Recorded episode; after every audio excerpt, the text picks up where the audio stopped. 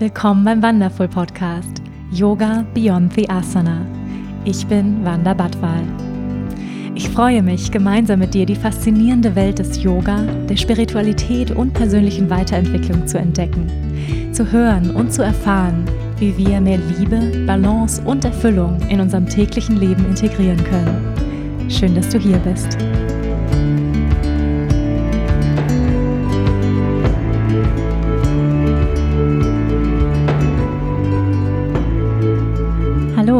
Herzlich willkommen zu einer neuen Folge hier im Wonderful Podcast Yoga Beyond the Asana. Ich freue mich sehr, dass du hier bist. Ich habe heute einen sehr, sehr spannenden Gast hier bei mir und zwar Nico Rittenau. Viele von euch kennen ihn bestimmt schon. Er ist absoluter Experte im Bereich veganer Ernährung. Er ist Ernährungswissenschaftler mit dem Fokus auf pflanzliche Ernährung. Und er kombiniert seine Fähigkeiten als ausgebildeter Koch mit dem Ernährungswissen seiner akademischen Laufbahn, um Innovationen zu kreieren, bei denen guter Geschmack auf Gesundheitsbewusstsein und nachhaltigen Konsum trifft. Als Hochschuldozent, Seminarleiter, Autor und Speaker vermittelt er das Thema Ernährung mit großer Begeisterung, indem er Fachwissen evidenzbasiert, aber dennoch lebendig und praxisnah verpackt. Ich freue mich sehr, dass du hier bist. Nico, vielen Dank. Danke für die Einladung. Ich freue mich, hier zu sein. Die erste Frage, die ich mal gerne meinen Gästen stelle, Nico. Was bewegt dich gerade? Mich bewegt jetzt im Moment, glaube ich, wie sehr viele Menschen in erster Linie auch die Pandemie, in der wir alle stecken und vor allem, was das mit den Leuten macht, was das mit unserer Wirtschaft macht, was das mit unserer Welt macht und natürlich auch interessant zu sehen, was es mit mir und meinem Team macht. Ähm, in erster Linie lerne ich gerade sehr, sehr viel, wie verschiedene Systeme hier sich sehr stark im Wandel befinden dadurch und was wir alle daraus lernen können. Und ich hoffe, dass wir da die notwendigen Learnings daraus auch ziehen können, weil ähm, wenn wir die Gründe, die dafür mitverantwortlich, zumindest sind nicht alleine, aber mitverantwortlich dafür sind, dass wir uns in der jetzigen Pandemie-Krise auch befinden, nicht ändern, dann wird, denke ich, und ich fürchte, noch die zweite, dritte, vierte Pandemie kommen, die schlimmer ausfallen wird und wo wir dann zwangsweise die Konsequenzen daraus ziehen müssen. Deswegen hoffe ich, dass wir sie früher daraus ziehen. Das heißt, ja, es ist jetzt gerade eine sehr spannende, auch ein bisschen furchterregende Zeit. Ähm, mhm auch die Zeit natürlich, wo jetzt gerade mitten in den neuen Buchprojekten drin war, die auch so ein bisschen davon geprägt waren tatsächlich. Irgendwie kommt das Thema jetzt auch in allen meinen Veröffentlichungen so ein bisschen zumindest vor, weil natürlich unsere Ernährung ähm, mitverantwortlich ist, das war jetzt zwar ein Wet Market, also ein Wildtiermarkt, wo das herkommt, aber die äh, nächste und übernächste Pandemie könnte, wie es auch schon Pandemien in der Vergangenheit gemacht haben, aus der klassischen Tierhaltung kommen. Und das bewegt mich gerade sehr, weil sehr viele Menschen dafür noch blind sind und ich hoffe, dass wir da noch mehr Aufklärungsarbeit leisten können. Mhm. Ja, Stichwort äh, Wet Market, da würde ich direkt gerne mal anschließen. Ähm, da hat ja Corona seinen Ursprung gefunden. Mhm. Ja, man sagt in China auf diesem, auf diesem Markt. Äh, warum gibt es diese Tiermärkte überhaupt noch? Warum passiert da nicht mehr? Warum wird es nicht verboten? Ja, das ist eine gute Frage. Tatsächlich auch, glaube ich, eine Frage, die man jetzt einem Ernährungswissenschaftler weniger stellen kann, weil ich da auch nur sehr eingeschränktes Verständnis habe. Aber ich glaube, wie bei den meisten Dingen, die eigentlich nicht so richtig Sinn machen, ist es eine seltsame Art von Tradition, die dafür mhm. verantwortlich ist, dass Menschen Dinge einfach nicht ändern. Und äh, einige von den Produkten, die auf diesen ähm, Wildtiermärkten verkauft werden, also einige tierische Produkte, erfüllen ja auch zwar wissenschaftlich überhaupt nicht haltbare, aber trotzdem äh, sehr tief in den menschlichen Köpfen verwurzelte Heilsversprechen, dass man jetzt diesen und diesen Teil vom Tier isst, von diesem speziellen Tier und das würde das und das dann mit den Personen machen. Das ist äh, gar nicht evidenzbasiert, aber es ist, glaube ich, noch in den Köpfen von vielen Leuten Leuten drin. Plus, sofern ich es richtig verstanden habe, sind einige dieser Tiere auch Statussymbole, die zu essen. Und es geht einfach weit über das reine Tier hinaus, dass es noch da ist. Und eine Zeit lang war das sicherlich auch ein wichtiger Wirtschaftssektor, ganz einfach in einigen Gebieten. Das heißt, viele Menschen sind einfach finanziell davon abhängig, dass es mhm. diese Märkte gibt. Und all das zusammen führt, denke ich, ähm, einfach dazu, dass es die noch gibt. Es gibt einfach eine Nachfrage und deswegen gibt es dieses Angebot. Und ich glaube, bis dato war auch niemandem klar, was daraus alles entstehen kann. Also, dass das mhm. eine ethische Tragödie schon immer war, ist ja eine Sache, aber was das mit der Weltgesundheit machen kann, das wussten Wissenschaftler oder haben Wissenschaftler schon lange vermutet, aber dass es tatsächlich so bald auch kommt, war, glaube ich, für viele nicht abzusehen. Mhm. Ja, wir bekommen also einige Wake-up-Calls äh, yes. geschickt als Menschheit. Ich hoffe, es wirkt nachhaltig. Das hoffe ich auch. Ähm, lass uns mal auf deinen, ähm, so ein bisschen auf deinen Weg gehen. Ähm, mhm. Magst du uns ein bisschen mit mitnehmen. Ähm, wann hast du angefangen, dich rein pflanzlich zu ernähren? Warst du schon ähm, als Kind vegan? Wann hat das angefangen? Sehr gerne. Ich erzähle die Geschichte ja mir natürlich jetzt schon zum tausendsten Mal, aber ich wäre auch nicht müde, die zu erzählen, weil ich mag die, äh, weil es zeigt, wie weit entfernt ich sehr viele Jahre meines Lebens von meinem jetzigen Leben war, was glaube ich auch für mich persönlich mir zeigt, dass wann immer ich mit Menschen spreche, wo ich mir denke, wow, der ist jetzt oder die ist jetzt sehr weit davon entfernt, äh, etwas nachhaltiger oder bewusster zu leben, dann erinnere ich mich immer daran zurück, wie ich vor zehn Jahren war. Und dann denke ich mir, boah, wenn ich es geschafft habe, so daherzukommen, dann traue ich das auch jeder anderen Person zu. Denn äh, ich komme, wie man wahrscheinlich hört, aus Österreich, ähm, lerne aber fleißig Deutsch, wird auch immer besser. Und ich bin 2013 erst nach Deutschland gekommen. Ich komme ursprünglich aus der Gastronomie, habe in Kärnten, in Klagenfurt am Wörthersee äh, meine Ausbildung, beziehungsweise in Villach, äh, in der Nähe von Klagenfurt, meine Ausbildung zum Touristikkaufmann gemacht und hatte immer den Wunsch, irgendwo auf den Cayman Islands oder irgendwo, wo es schön warm ist, ein Hotel zu managen und mir in meiner Freizeit die Sonne auf den Bauch scheinen zu lassen.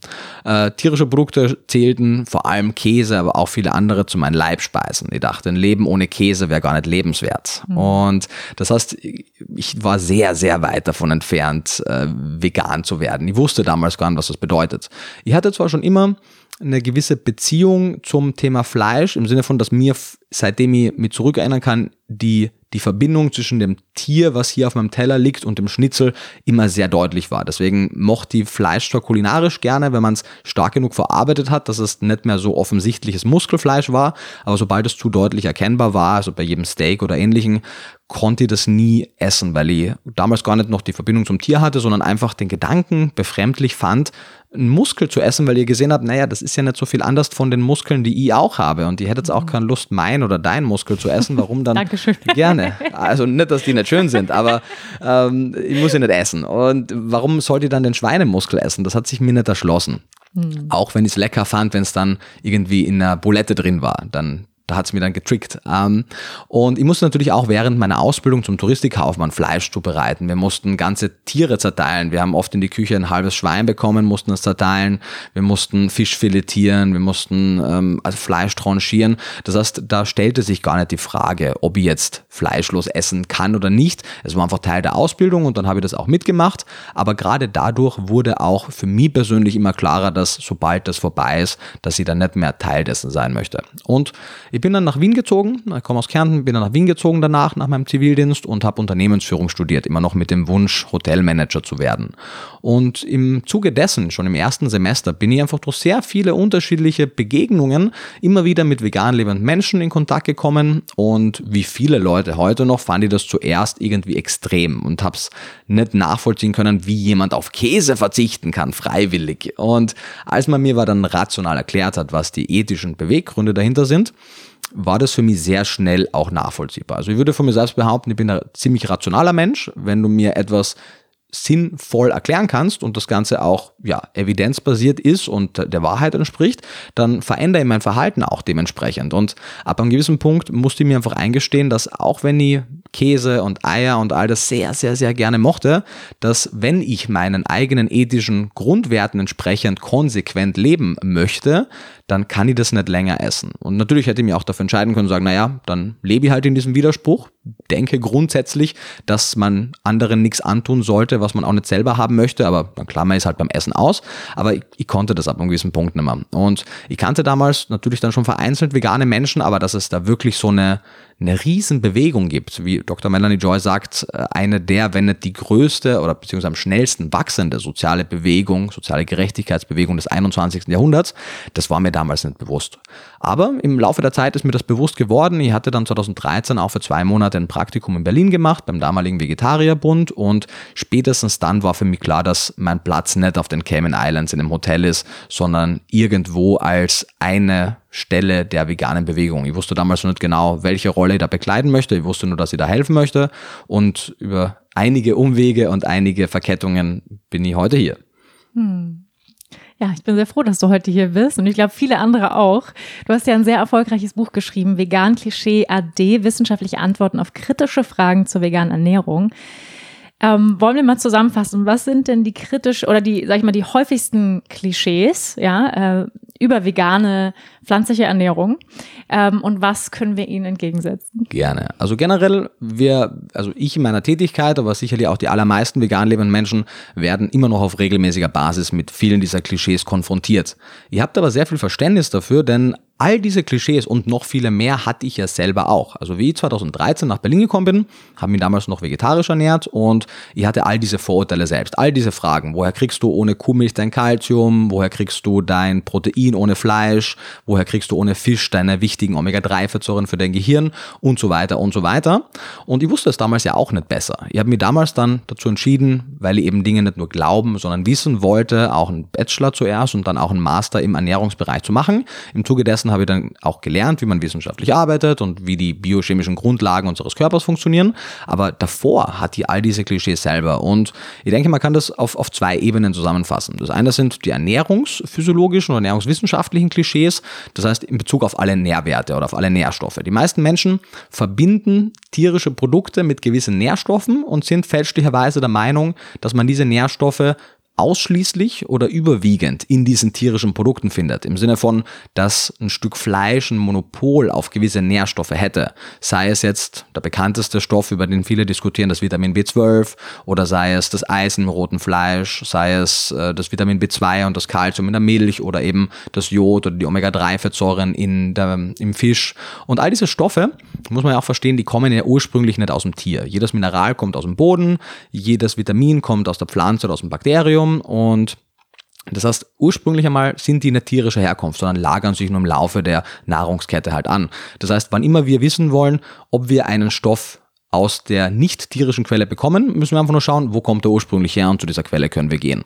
Das heißt, das sind diese ernährungsphysiologischen Mythen und Klischees und dann ist jetzt nicht mein primärer Fachbereich, aber natürlich auch ein Teil, mit dem ich mich sehr beschäftige, der ganze ethisch-moralische Teil wir lernen, glaube ich, auch, oder zumindest ging es mir und allen Leuten, die ich kenne, so, dass wir im Unterricht A, insgesamt wenig über Ernährung gelernt haben während unserer Schulzeit und auch wenig über Moral, über Ethik, über, über Philosophie. Das war vielleicht für manche auch ein Gegenstand in der Schule, bei mir war es tatsächlich keiner. Aber selbst wenn es einer war, hat man dort das Thema Tierethik aller, allermeisten Fällen komplett ausgeklammert.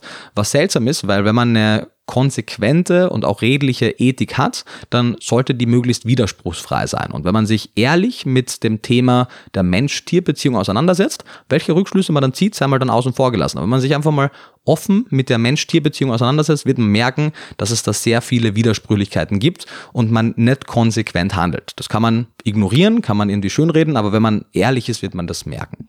Ja, zum Beispiel, dass wir äh, trauern, wenn unser Hund stirbt, aber nicht, wenn täglich Tausende von Kälbchen abgeschlachtet werden. Das finde ich zum Beispiel ein sehr, sehr großer Widerspruch. Sehr, genau. Also wir teilen so ein bisschen ein in unter Anführungszeichen Nutztiere und Haustiere. Den einen geben wir Namen und machen alles Mögliche, damit die erfülltes Leben haben. Das sind integrale Mitglieder unserer Familie und die anderen essen wir und quälen wir und, und töten wir. Und natürlich ist das auch ein bisschen historisch be bedingt. Also Hunde und Katzen sind einfach im Laufe der Evolution dem Menschen immer näher gerückt und gewisse andere Tiere wurden einfach als Nutztiere domestiziert. Aber wenn man eben aus dieser, also das ist nichts anderes wie eine Tradition, Dinge, die wir mhm. schon sehr lange so gemacht haben und die Tradition oder die Natürlichkeit einer Sache in sich kann noch kein Argument für dagegen etwas sein, sondern wenn wir jetzt Argumente finden wollen, warum es denn gerechtfertigt wäre, die einen zu schützen und die anderen zu töten und zu essen, dann müsste man irgendwelche Unterschiede feststellen können. Man müsste sagen, Hunde und Katzen und Hamster und was auch immer wir als Haustier halten, die sind viel intelligenter. Dann kann man natürlich auch sagen, naja, ist jetzt Intelligenz alleine überhaupt ein Kriterium? Weil was ist dann mit Menschen, die nicht intelligent sind? Die schützen wir natürlich auch, zu Recht. Oder ist denn wirklich ein Hund schlauer als ein Schwein? In vielen Fällen nicht. Viele Haustiere sind mhm. deutlich dümmer, als es Nutztiere sind. Also dümmer im Sinne von weniger intelligent. ja, ja. Ähm, und eben Intelligenz alleine sollte da kein Grund sein. Und wenn man das, wenn man, wir können ja allein über diese eine Frage jetzt zwei Stunden Podcast machen. Ich glaube nicht, dass das dein Ziel ist. Deswegen können wir es hier ganz einfach äh, zum, zum, zu der Endfrage stellen, zu der großen Endfrage. Was ist es denn, was eine, eine moralische Consideration, also eine moralische Betrachtung rechtfertigt. Und äh, wenn man zum Beispiel Jeremy Bentham fragt, der selbst nochmal vegan war, der schon vor, vor hunderten Jahren darüber geschrieben hat, der sagte, die Frage ist nicht, ob sie denken oder sprechen können, sondern die Frage ist, ob sie leiden können. Und ich denke, die Leidensfähigkeit, eine leidbetonte Ethik ist ein ziemlich guter Weg, um möglichst redliches Verhalten zu haben. Und die Leidensfähigkeit sämtlicher auf dem Land lebender Tiere ist sehr gut dokumentiert. Auch die Leidensfähigkeit der meisten Meeresbewohner ist gut dokumentiert. Es mag sein, dass es vielleicht die ein oder andere Muschel gibt, bei der das nicht der Fall ist.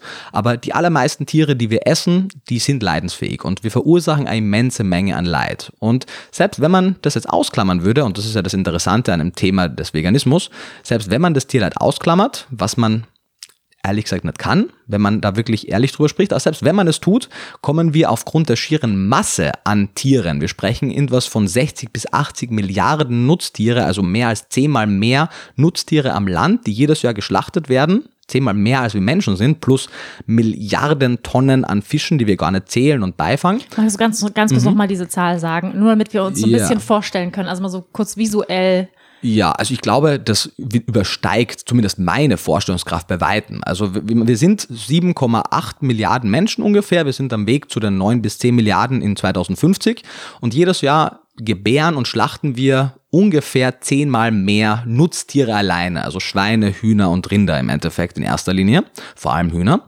Und das ist natürlich ein wahnsinniger Platzverbrauch auch. Also wir, wir machen uns Sorgen, ob wir zu viele Menschen sind und ob wir vielleicht die Geburtenrate begrenzen sollten, was vielleicht auch eine Strategie sein kann. Aber wenn wir zehnmal mehr Nutztiere haben, vielleicht sollten wir da etwas restriktieren, weil die müssen ja essen, die, die müssen Futtermittel angebaut bekommen und ungefähr zwei Drittel der weltweiten eisfreien freien Fläche, zwei Drittel, werden nur für die Tierhaltung oder für deren Futtermittel verwendet. Das restliche Drittel ist alles andere, was wir machen. Unsere direkte Nahrung, pflanzlicher Herkunft, unsere Wohnungen, unsere Freizeitgebiete, alles.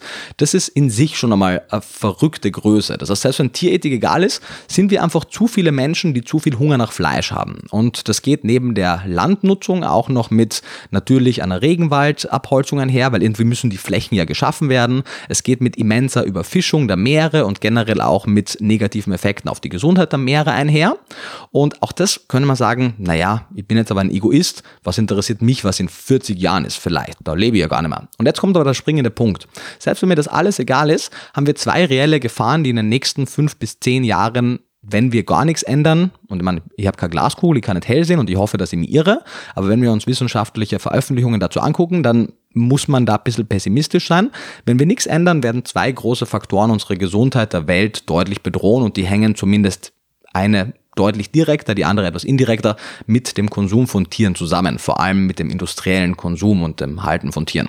Zum einen, was wir schon eingangs kurz besprochen haben, die Frage der Pandemien, der Zoonosen. Zoonosen sind Erkrankungen oder sind Infektionen, die vom Tier auf den Menschen übergehen kann und wir kennen viele davon. Schweinegrippe, ähm, äh, Schweine, Schweine, äh, ja, Schwein- und Geflügelgrippe gibt es beides, den Rinderwahn, aber auch viele Dinge, die wir nicht damit in Verbindung bringen würden. Zum Beispiel HIV ist eine Zoonose, wissen viele nicht. Äh, zwei der großen Grippevirenstämme, die für unsere klassische jährliche Grippe verantwortlich sind, sind Zoonosen und viele weitere. Man sagt ungefähr drei Viertel aller neu auftretenden Erkrankungen, die den Menschen betreffen, also übertragbare Erkrankungen, sind zoonotischen Ursprungs.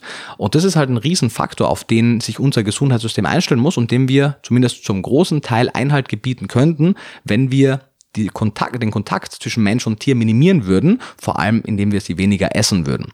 Und der zweite Punkt sind die Antibiotikaresistenzen. Ungefähr 70 äh, bis 80 Prozent, also auch ungefähr drei Viertel der äh, weltweit eingesetzten Antibiotika werden nicht in die menschliche Gesundheitsvorsorge und Therapie gegeben, sondern gehen in die Nutztierhaltung. Und erneut, wenn wir in diesen großen Mengen komplett unrestriktiert Antibiotika verwenden, kann es passieren, dass Keime dagegen resistent werden. Und diese antibiotikaresistenten Keime, wenn die den Menschen dann auch betreffen würden, könnte es halt passieren, dass wir in ein Szenario gelangen, in dem wir keine Antibiotika mehr haben, die wirksam sind, weil es diese Antibiotika antibiotikaresistenten Keime gibt und wir kommen in eine Welt vor der Erfindung oder vor der Entdeckung von Antibiotika wie Penicillin. Und plötzlich können Menschen wieder an einer, keine Ahnung, Lungenentzündung sterben, was man relativ gut heute behandeln kann. Und das sind Dinge, die ganz real in den nächsten Jahren uns betreffen. Die betreffen uns jetzt schon. Antibiotikaresistenzen, die gibt es jetzt schon, aber die steigen noch. Und auch Zoonosen gibt es jetzt schon, aber das Ganze wird sich noch immer weiter verschlimmern. Und die Lösung muss nicht unbedingt sein, aus diesen Gründen, dass sich die Welt vegan ernährt. Aber die Welt muss auf jeden Fall eine deutliche Veränderung ihres Essensverhaltens zeigen. Da können wir vielleicht später noch drüber sprechen. Stichwort Zellkulturfleisch, natürlich Stichwort Veganismus. Da gibt es mehrere Lösungen. Die einzige Lösung, die wir nicht wirklich nehmen sollten und können, ist genauso weiterzumachen. Mhm. Ja, sorry für den langen Monolog. Nee, das war ähm, ja sehr wachrüttelnd. Ähm, ja, Stichwort ähm, Egoismus, ja. Ähm, weil ich sage mal, es setzt ja voraus, dass wir anfangen, globaler, ganzheitlicher zu denken und ähm, was eben auch unbequem sein kann, anstrengend sein kann, seine Gewohnheiten zu ändern. Äh, wie können wir mit Leuten darüber reden, ohne vorwurfsvollen Werten zu klingen, dass sie vielleicht ihre eingesessenen Ernährungsgewohnheiten vielleicht doch mal hinterfragen? Gute Frage. Auch hier glaube ich, ist ein Psychologe die bessere Person, um sowas zu beantworten, als ein Ernährungswissenschaftler. Ich weiß eher, was man tun müsste, weniger, wie man es tun muss. Aber zumindest aus meiner persönlichen Erfahrung, ich bin ja doch jetzt schon irgendwie sechs, sieben Jahre auf Tour und spreche sehr oft, sehr viel mit Leuten, die Veganismus ablehnen, die auf der ganz gegensätzlichen Seite oft stehen. War auch in vielen Betrieben, die sehr konventionell ausgerichtet sind, sei es jetzt bei der deutschen Bundeswehr oder auch bei der Rheinischen Post. Auch da war jetzt, da war keine vegane Lobbying-Veranstaltung, sondern da ging es sehr kritisch um das Thema Veganismus und daher war ich da schon sehr oft gefordert, wirklich sehr stichhaltige Argumente zu liefern und natürlich auch so mit Leuten zu kommunizieren, dass es nicht wie ein Vorwurf klingt, weil mhm. ich kann mich auch noch zurückerinnern, es gab auch mal eine Zeit, als ich Veganer als nervig empfand. Da war jetzt selber noch keiner davon. Und wenn mir das Leute erzählt haben, klang das für mich immer sehr vorwurfsvoll. Und auch wenn ich wusste, dass die recht haben, hat es mich trotzdem genervt, weil mhm. ich mir dachte, so wer bist du mir das vorzuschreiben? Und dann kam auch von mir, ja, aber guck, du hast ja auch keine nachhaltigen Klamotten und du fliegst ja auch und so weiter. Also all das, was ich jetzt heute dann auch als äh, Argumente bekomme. Und es geht ja gar nicht darum, dass der Mensch perfekt sein muss. Das werden wir unter den aktuellen Rahmenbedingungen, also A, die Frage ist immer, was ist überhaupt perfekt und die Rahmenbedingungen machen es uns ja sehr schwer. Das heißt, es geht eher darum, dass man vielleicht ein bisschen weniger fehlerhaft als man selbst vor einem Jahr war und dann vielleicht wieder und wieder, dass man einfach sich selbst als Maßstab nimmt und nicht, nicht unbedingt ein Ziel vor Augen hat, was man vielleicht gar nicht erreicht. Und ich denke, dass einfach Information hier das Größte ist. Ich möchte gar nichts anderes als die Informationen bereitstellen, weil erst dann kann man ja überhaupt einmal eine fundierte Entscheidung treffen. Die meisten Menschen, in Essensbelangen zumindest, weil da kann ich es beurteilen, treffen ja nicht wirklich Entscheidungen, sondern die machen einfach Dinge, ohne darüber nachzudenken und machen den Weg des geringsten Widerstands. Und der ist aktuell, sich mischköstlich zu ernähren, weil man es an jeder Ecke kriegt und so auch mit äh, ja, geteilt bekommt von Kindestagen an. Das heißt, ich denke, dass wir mit Information sehr, sehr, sehr viel erreichen können, weil gebildete Menschen einfach bessere Entscheidungen treffen, weil sie auch die langfristigen Konsequenzen ihres Handels dann erst abschätzen können, wenn sie wirklich wissen, was es für Auswirkungen hat. Und generell denke ich aber auch, dass in der Zukunft es nicht das Verhalten des Einzelnen sein wird, was zu einer Veränderung in Essensangelegenheiten führt, ehrlich gesagt, sondern ich denke, dass es die Verhältnisse sein werden, die sich ändern werden, sei es jetzt die äh, politischen Rahmenbedingungen, sei es die ökonomischen Rahmenbedingungen, die produzentenseitigen Angebote werden sich deutlich verändern und am Ende des Tages glaube ich, dass dass es erneut, wieder einmal, wie so oft in der Geschichte, eine technologische Lösung sein wird, die unsere ethischen Dilemma lösen wird. Klingt jetzt irgendwie sehr verschachtelt. Was ich damit meine ist, wir hatten in der Vergangenheit immer wieder Situationen, wo wir vom ethischen Dilemma standen und Technologie es gelöst hat. Zum Beispiel ein konkretes Beispiel. Ähm, der Walbestand war schon vor sehr langer Zeit bedroht, weil Wale unter anderem auch äh, für ihr Öl, für ihren Tran gejagt wurden, um äh, Öllampen zu befüllen. Die brauchte man ganz einfach, damit es hell wird. Und natürlich hätte man dann auch versuchen können, irgendwelche Wahlschutzprogramme zu machen, aber der, der Bedarf war einfach zu stark nach diesem Öl für die Öllampen. Und was kam dann? Elektrisches Licht. Und plötzlich waren Öllampen überflüssig. Und plötzlich musste man gar nicht mehr diskutieren, ob es jetzt ethisch richtig oder falsch ist, Wale zu jagen, sondern äh, abseits der paar Waljäger, die jetzt das noch auch für, für kulinarische Gründe machen, war die Wahljagd damit eigentlich uninteressant. Gleiches haben wir immer wieder in der Geschichte gesehen, dass sozusagen die Ausbeutung einer anderen Spezies oder auch die Ausbeutung einer anderen Ethnie erst dann wirklich ein Ende gefunden hat, wenn die Notwendigkeit wegfiel. Mhm. Und das macht mich persönlich sehr ähm, optimistisch mhm. an des Tages, denn die Notwendigkeit der Tierausbeutung war im Laufe der Evolution des Menschen überwiegend gegeben. Sie ist es heute aber nicht mehr. Sie ist heute eigentlich nur noch ein Überbleibsel der Tradition, denn wir sind weder zu Ernährungszwecken auf die Ausbeutung von Tieren angewiesen, wir sind es nicht mehr für den Transport, nicht mehr für die Kleidung, generell für unser Überleben nicht mehr. Das heißt, wenn wir wollten, könnten wir uns, und das können wir noch gar nicht so lange, aber mittlerweile können wir uns von der Tierausbeutung lösen und technologische Fortschritte werden es in den nächsten Jahrzehnten möglich machen, dass auch diejenigen, die sagen, Fleisch ist mein Gemüse und ohne Käse kann ich nicht leben, dass selbst diese Menschen Fleisch, Milch, Käse, Eier essen können, aber unabhängig vom Tier. Sei es jetzt eben, wenn man das Fleisch aus einer Zellkultur züchtet oder wenn man tierische Produkte auf pflanzlicher Basis zumindest kulinarisch so nahe heranbringen kann, dass man, wenn man es möchte, auch weiterhin Fleisch essen kann, aber halt nicht mehr aus dem Muskel einer toten Kuh. Mhm. Das ist für viele wahrscheinlich noch befremdlich, sich vorzustellen, dass tatsächlich Fleisch gezüchtet wird. Ähm, aber du sagst, das ist eigentlich die Lösung. Ja, also erneut, ich habe ja sehr viel Verständnis für die allermeisten Dinge. Unter anderem habe ich auch sehr viel Verständnis dafür, dass es befremdlich klingt.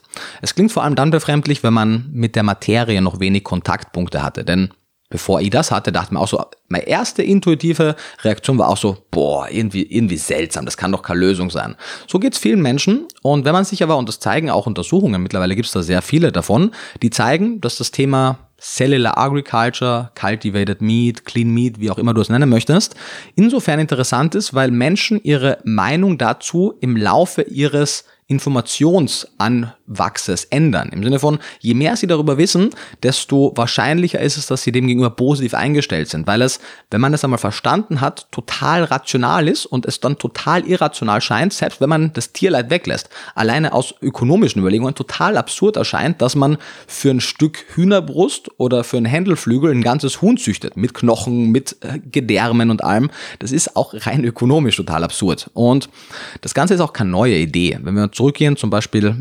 1932 hat äh, Winston Churchill so in einem sehr bekannten Schriftstück gesagt, in der Zukunft wird die Menschheit der Absurditäten drinnen, dass wir für genannte Hühnerbrust oder für genannten Hühnerflügel ein ganzes Huhn züchten, sondern wir werden vielmehr die einzelnen Teile unabhängig vom Tier in einem separaten Medium züchten.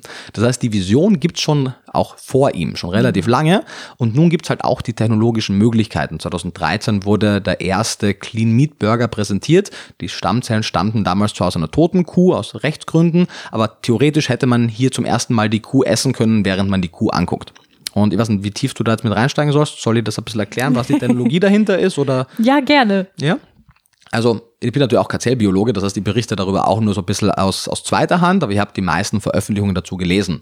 Und die Idee ist einfach, dass man ja, den, die Mittelkuh, Mittelschwein, der Mittelfisch rausstreicht und nur jenen Teil kultiviert, den man auch wirklich haben möchte. Das heißt, wenn ich Muskelfleisch haben möchte, nehme ich mir eine Muskelstammzelle und lasse die wachsen. Und zwar genau gleich, wie es auch in der Kuh passieren würde, nur halt ohne Kuh. Und das bedeutet natürlich, dass über, weit über 90 Prozent der gesamten Energie, die die Kuh ja nicht darauf verwendet, seine, seine oder ihre Muskeln wachsen zu lassen, sondern die Organe am Laufen mhm. zu halten, zu atmen, sich zu bewegen, da verpufft ja sehr viel Energie in sozusagen nicht messbaren Erfolg für den Fleischesser, weil der möchte am Ende einfach nur das Fleisch haben.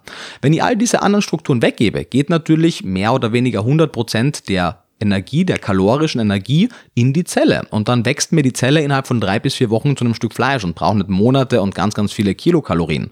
Und natürlich habe ich dadurch auch die Möglichkeit, einen viel kontrollierteren Prozess zu haben. Ich habe halt einfach keine keine Innereien mehr. Das heißt, die, das Risiko vor pathologischen Belastungen, all diese Salmonellen etc., woher kommen die? Die kommen aus dem Verdauungstrakt des Tieres. Wenn es aber keinen Verdauungstrakt mehr gibt, dann gibt es auch keine Salmonellen mehr.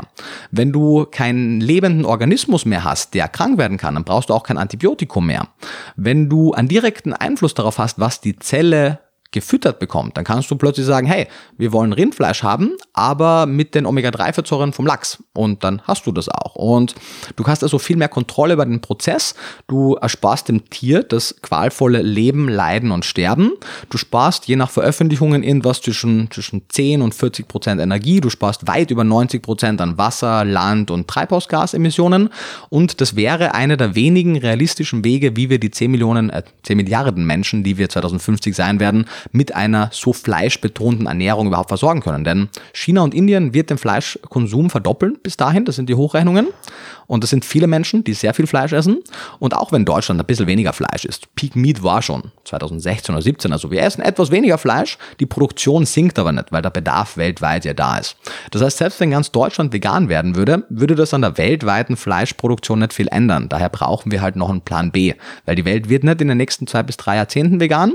Die Welt wächst, die Welt will mehr Fleisch essen und deswegen brauchen wir, ob wir jetzt diesen Weg gut oder schlecht finden, gute Alternativen. Und das wäre unter anderem, gibt noch 3D-Druckfleisch und vieles weitere, aber das wäre einer der vielversprechendsten Wege, weil es ist halt das echte Produkt. Es ist ein echter Muskel, es ist einfach ein Stück Fleisch. Mit optimalerweise besseren Nährwerten, mit einem viel kleineren, äh, mit einer viel kleineren, geringeren Klimabilanz und natürlich auch frei von Tierleid. Hm.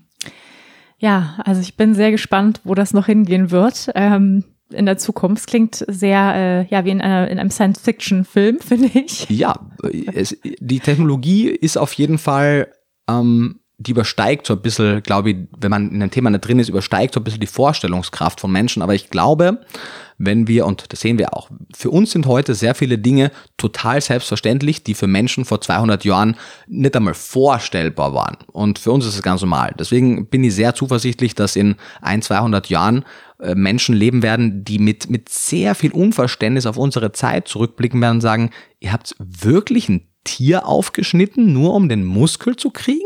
Das geht doch viel einfacher. Mhm. Ähm, und deswegen, es ist immer nur eine Frage der Perspektive. Und wir haben halt unsere Perspektive jetzt, die kann man ein Stück weit öffnen, aber spätestens in ein paar Generationen wird die Perspektive sich von alleine ändern. Mhm. Ziemlich abgefahren. Und man muss natürlich auch kein Fleisch essen. Also Clean Meat ist ja nicht dafür da, dass die Veganer jetzt wieder Fleisch essen, sondern Clean Meat ist dafür da, dass die anderen 99 Prozent des Planeten ihren Fleischhunger ausleben können, ohne dabei den Planeten zu zerstören. Hm. Ich finde, eine andere Lösung wäre noch, ähm, das Herz in Mitgefühl zu öffnen und zu verstehen, dass Tiere Lebewesen sind, die wir nicht essen sollten. Das wäre schön, aber ich fürchte, die Zeit läuft uns davon mhm. und wir haben halt nur so 20 Jahre Zeit und echt viele Menschen, die das noch nicht so sehen. Mhm. Aber ich bin bei dir. Also es ist, nicht die, es ist auch nicht die Lösung, die mein Favorit wäre. Mhm. Es ist nur, glaube ich, die realistische Lösung. Mhm. Ja, klar, man muss realistisch sein. Weil das jetzt alle auf einmal in Mitgefühl ähm, mit ethischen Gründen aufhören, Fleisch zu essen, ist wahrscheinlich nicht realistisch. Ah, schön wär's. Nee, da leben wir, glaube ich, in unserer Bubble. Also in meinem Freundeskreis fühlt sich immer so an, als wenn die Welt morgen vegan wäre. Aber wenn man da raustritt und irgendwie in der Früh in der U-Bahn in Berlin sitzt, dann merkt man, wo man wirklich ist. Mhm. Ähm, lass uns ein bisschen über Fakten und Zahlen sprechen. Ja, da bist du ja äh, Profi Sorry. drin. Und ähm, was sagt die aktuelle Wissenschaft über vegane Ernährung? Ja, was sind was sind Vorteile veganer Ernährung? Ja, also der größte Vorteil, und das muss man wirklich auch zum, am Anfang nochmal klarstellen, der größte Vorteil an der veganen Ernährung, der liegt nicht bei dem Konsumenten der veganen Ernährung, sondern der größte Vorteil liegt bei den Leidtragenden der mischköstlichen Ernährung, nämlich bei den Tieren, die man immer isst. Das ist der Veganismus. Er wird zwar mittlerweile sehr oft auch als gesundheitsbezogener Lifestyle äh, präsentiert, er wird manchmal auch als umweltbezogener Lifestyle präsentiert und ohne Frage kann eine gut geplante vegane Ernährungsweise gesundheitlich vorteilhaft sein und sie kann auch ökologisch sinnvoll sein, aber in ihrem Kern ist der Veganismus eine tierethische Bewegung, die in allererster Linie das Ziel verfolgt, die Mensch-Tier-Beziehung gerade zu rücken. Und das heißt, ihr habt gerade auch letztens im Interview wurde gefragt, ja, warum sollte man sich denn vegan ernähren, wenn einem das Tierleid egal ist? Zum einen würde ich sagen, dass man das Tierleid nicht mit einem Satz einfach wegwischen kann, sagen, ja, mir ist es egal. Da muss man schon ein bisschen mehr diskutieren. Und tatsächlich, wenn, ähm, wenn man das komplett ausklammert, dann gibt es keine Gründe mehr für den Veganismus als reine Form der Ernährung zu 100 Prozent, weil man kann ein bisschen tierische Produkte essen, das muss nicht ungesund sein, man kann ein bisschen tierische Produkte essen, das muss nicht ökologisch desaströs sein, aber ethisch ist es halt immer die Frage, ist es jetzt ethisch richtig oder falsch zu töten? Und da gibt es dann auch nicht so wirklich Grauzonen. Aber der Punkt ist, dass die wissenschaftliche Datenlage, und das bestärkt ja vegan lebende Menschen auch, seit mittlerweile fast zwei Jahrzehnten ähm, nicht komplett einheitlich. Es gibt da gewisse etwas konservativere Positionen in Deutschland, Österreich, Schweiz, können wir vielleicht später noch drüber sprechen, aber der Großteil der weltweiten Literatur und der Positionspapiere zeigen, dass wenn man sie richtig plant, eine vegane Ernährungsweise in jeder Lebensphase bedarfsdeckend sein kann. Vorausgesetzt, wie gesagt, man plant sie richtig und setzt sie richtig um. Und im direkten Vergleich mit der aktuell vorherrschenden westlichen Mischkost geht äh, vegane und generell eigentlich jede Art der vegetarischen, also flexitarisch, pesketarisch, ovolacto-vegetarisch und vegan. Jede Art dieser fleischreduzierten oder fleischlosen Ernährung mit gesundheitlichen Vorteilen im Vergleich zu der westlichen Mischkost einher. Das heißt, wir haben die stärksten, die, die stärksten Krankheits präventiven Effekte in Bezug auf Stoffwechselerkrankungen, also Typ 2 Diabetes und metabolisches Syndrom. Da haben in einigen Studien wie der Adventist Health Study die Veganer weniger als die Hälfte des Risikos im Vergleich zu den auch gesund lebenden mischköstlichen Adventisten. Wir haben eine etwas geringere Rate an gewissen kanzerogenen Erkrankungen, Dickdarmkrebs, Prostata, Brust, da sehen wir positive Effekte. Wir sehen äh, etwas geringere Herzerkrankungsraten, generell Herz-Kreislauf-Erkrankungsraten und ähm, nicht alle, aber zumindest meine Studien zeigen auch, dass die Schilddrüsengesundheit Gesundheit davon profitiert.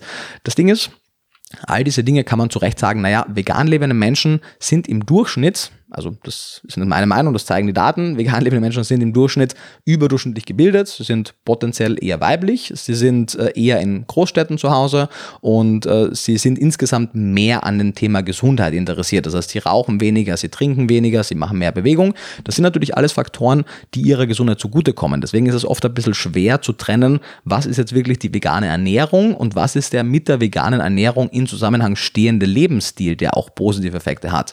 Aber ich würde sagen, naja, grundsätzlich egal, weil wenn jemand vegan wird und sich dadurch auch sein gesamter Lebensstil verändert, kann man das durchaus reinrechnen. Plus, gewisse Studien wie die Adventist Health Study können dafür besser korrigieren und selbst die zeigen immer noch positive Effekte. Das heißt, ähm, ich würde sagen, ich würde mich nicht auf die Diskussion einlassen, ist jetzt die vegane Ernährung die gesündeste oder ist es die natürlichste oder ist es die beste? Weil generell so Absolutismen in der Wissenschaft äh, immer sehr kritisch zu bewerten sind und weil es auch gar nicht der Anspruch der veganen Ernährungsweise ist, dass es die eine gesündeste Ernährung ist. Das sehen wir auch sehr deutlich in der Datenlage, dass es für den menschlichen Organismus mehr als eine bedarfsdeckende gesunde Ernährung gibt. Wir haben uns einfach, weil wir auf so vielen unterschiedlichen Kontinenten, in ganz unterschiedlichen Klimazonen mit ganz unterschiedlichen Ernährungsweisen äh, behauptet haben, haben, hat sich unser Organismus, und wir haben mittlerweile eine starke Durchmischung auch vom Genpool, haben wir einfach die Möglichkeit von sehr unterschiedlichen Ernährungsweisen zu profitieren. Und davon kann eine die Veganer sein, es kann aber auch andere Ernährungsweisen sein. Das gleiche auch ökologisch, da sprechen wir vielleicht später noch drüber. Aber grundsätzlich reicht es mir schon, und deswegen auch der, der Anspruch des Buches Vegan Klischee mir genügt es schon aufzuzeigen, dass wenn man es richtig macht, und es keine Raketenwissenschaft, sondern das sind ein paar Grundlagen, dann kann die vegane Ernährungsweise in jeder Phase des Lebens den Nährstoffbedarf, also all die überlebensnotwendigen Stoffe liefern und kann damit die Gesundheit des Individuums optimal erhalten. Und das genügt mir schon, weil alles andere, was darüber hinausgeht, ist ein bisschen spekulativ und es ist auch nicht der Kern des Veganismus. Mhm. Also das ist eben schon gesagt. Ähm, in jeder Lebensphase ist vegane Ernährung möglich, aber ist es wirklich auch für alle Menschen gesund? Also ähm, oder gibt es auch Menschen, wo du sagst, nee, die sollten doch auch tierische Produkte essen? Ja, also auch das wäre eine Frage, wo man einen ganzen Podcast dazu machen könnte. Es sind alles große Fragen und einfache Antworten sind immer falsch. Also wenn meine Antwort jetzt wäre ja oder nein, dann kann man schon davon ausgehen, dass ich da sehr vieles vereinfache. Ein bisschen was wird man immer vereinfachen müssen, wenn man jetzt nur über so viele Themen spricht in so kurzer Zeit. Aber ja. grundsätzlich einmal ist immer die Frage, wie gesagt, gibt es irgendeinen Nährstoff, den man nur über Tiere bekommt und den man selbst im, im Zweifelsfall nicht ausreichend supplementieren kann? Weil zum Beispiel Vitamin B12, um das jetzt einmal als ein Beispiel zu nehmen, dann versteht man, glaube ich, das Grundprinzip, ist ein Stoff, den wir in der westlichen Ernährungsweise, egal ob die jetzt westlich vegan oder westlich mischköstlich ist, in der westlichen Ernährung fast ausschließlich in Tierprodukten finden kommt sie tatsächlich nur in Tierprodukten vor? Nee, Vitamin B12 ist ein bakterielles Produkt. Das heißt, wenn ich die richtigen Bakterienkulturen, den Lactobacillus reuteri, den, ähm, äh, die Propionibakterien und viele weitere verwende, um zum Beispiel Sojajoghurt zu fermentieren, Sauerkraut zu fermentieren, dann können sich teilweise zehnmal mehr B12-Mengen als in der Rinderleber bilden. Rinderleber ist so das B12-reichste Lebensmittel, was wir kennen. Das heißt, es ist eine Frage der Produktion und unsere Produktion ist aktuell einfach nicht darauf ausgerichtet, die Bedürfnisse vegan lebender Menschen wirklich zu unterstützen. Deswegen raten wir zum jetzigen Zeitpunkt vegan lebenden Menschen einfach B12 zu supplementieren. Nicht, weil es nicht möglich ist, es zu kriegen, sondern weil es einfach viel einfacher ist im Moment. Und dann kommt natürlich oft, ja, aber das ist doch irgendwie unnatürlich. Da kann man mit einem Satz sagen, die Natürlichkeit einer Sache ist völlig irrelevant. Ich meine, wir sind in geschlossenen Räumen, tragen Kleidung, haben Internet. Also wir machen so viel unnatürliche, aber für uns zuträgliche Dinge, dass es absurd ist, in der Ernährung den Anspruch an Natürlichkeit zu haben. Wir wollen nicht eine natürliche Ernährung, wir wollen eine gesunde Ernährung, wir wollen eine bedarfsdeckende und wir wollen eine, die nicht auf Kosten zukünftiger Generationen lebt. Und das kann eine vegane Ernährung abbilden. Und ähm, außerdem natürlich die Frage, sind Supplements denn schlecht? Sind sie gesundheitlich mhm. abträglich? Da kommt es darauf an, was man nimmt. Supplements sind leider schlecht reguliert von offizieller Stelle. Deswegen muss man Firmen finden, die sauber arbeiten, qualitativ hochwertig arbeiten. Aber wenn sie gut gemacht sind, wenn also die Dosierung stimmt, die Einnahmeintervalle stimmen und die Zusammensetzung stimmt, dann sind zum Beispiel ein B12-Supplement oder andere eine der einfachsten, bester, forschesten und sichersten Varianten, um so kleine Nährstofflücken zu füllen.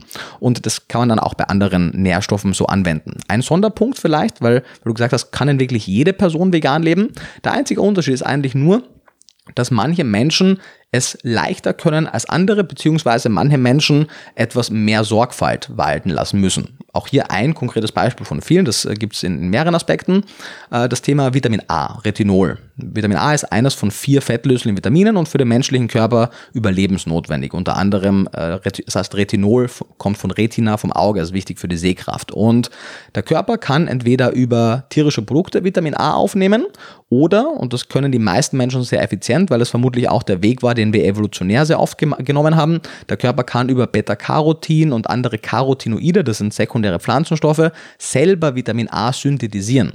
Das Problem ist nur, dass das nicht alle Menschen gleich effizient können. Und man geht davon aus, dass, da gibt es wenig Daten, um das zu quantifizieren, aber irgendwas zwischen hm, einem Viertel und einem Drittel der Menschen das weniger effizient können. Die müssen also mehr Karotten, mehr Kürbis, mehr Grünkohl essen.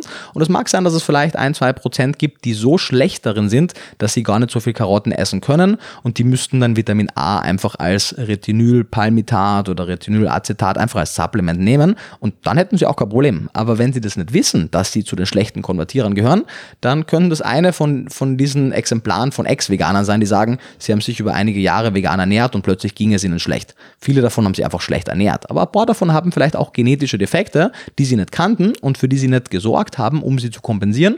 Und dann kann es negativ wirken. Deswegen ähm, muss man einfach wissen, wo man steht oder einfach auf Nummer sicher gehen und ein relativ breit gefächertes Multipräparat nehmen, wo all diese Schwachstellen einfach präventiv vorgesorgt werden, weil eben Vitamin A drin ist, weil Cholin drin ist. Das wird dem Gesunden nicht schaden, aber wenn man diese genetische Disposition hat, dann ist man damit zumindest abgesichert. Das heißt, es geht grundsätzlich, aber es gibt gewisse Menschen, auch Menschen, die sehr viele Unverträglichkeiten haben, die schwere Dysbiosen haben, was den Verdauungstrakt angeht.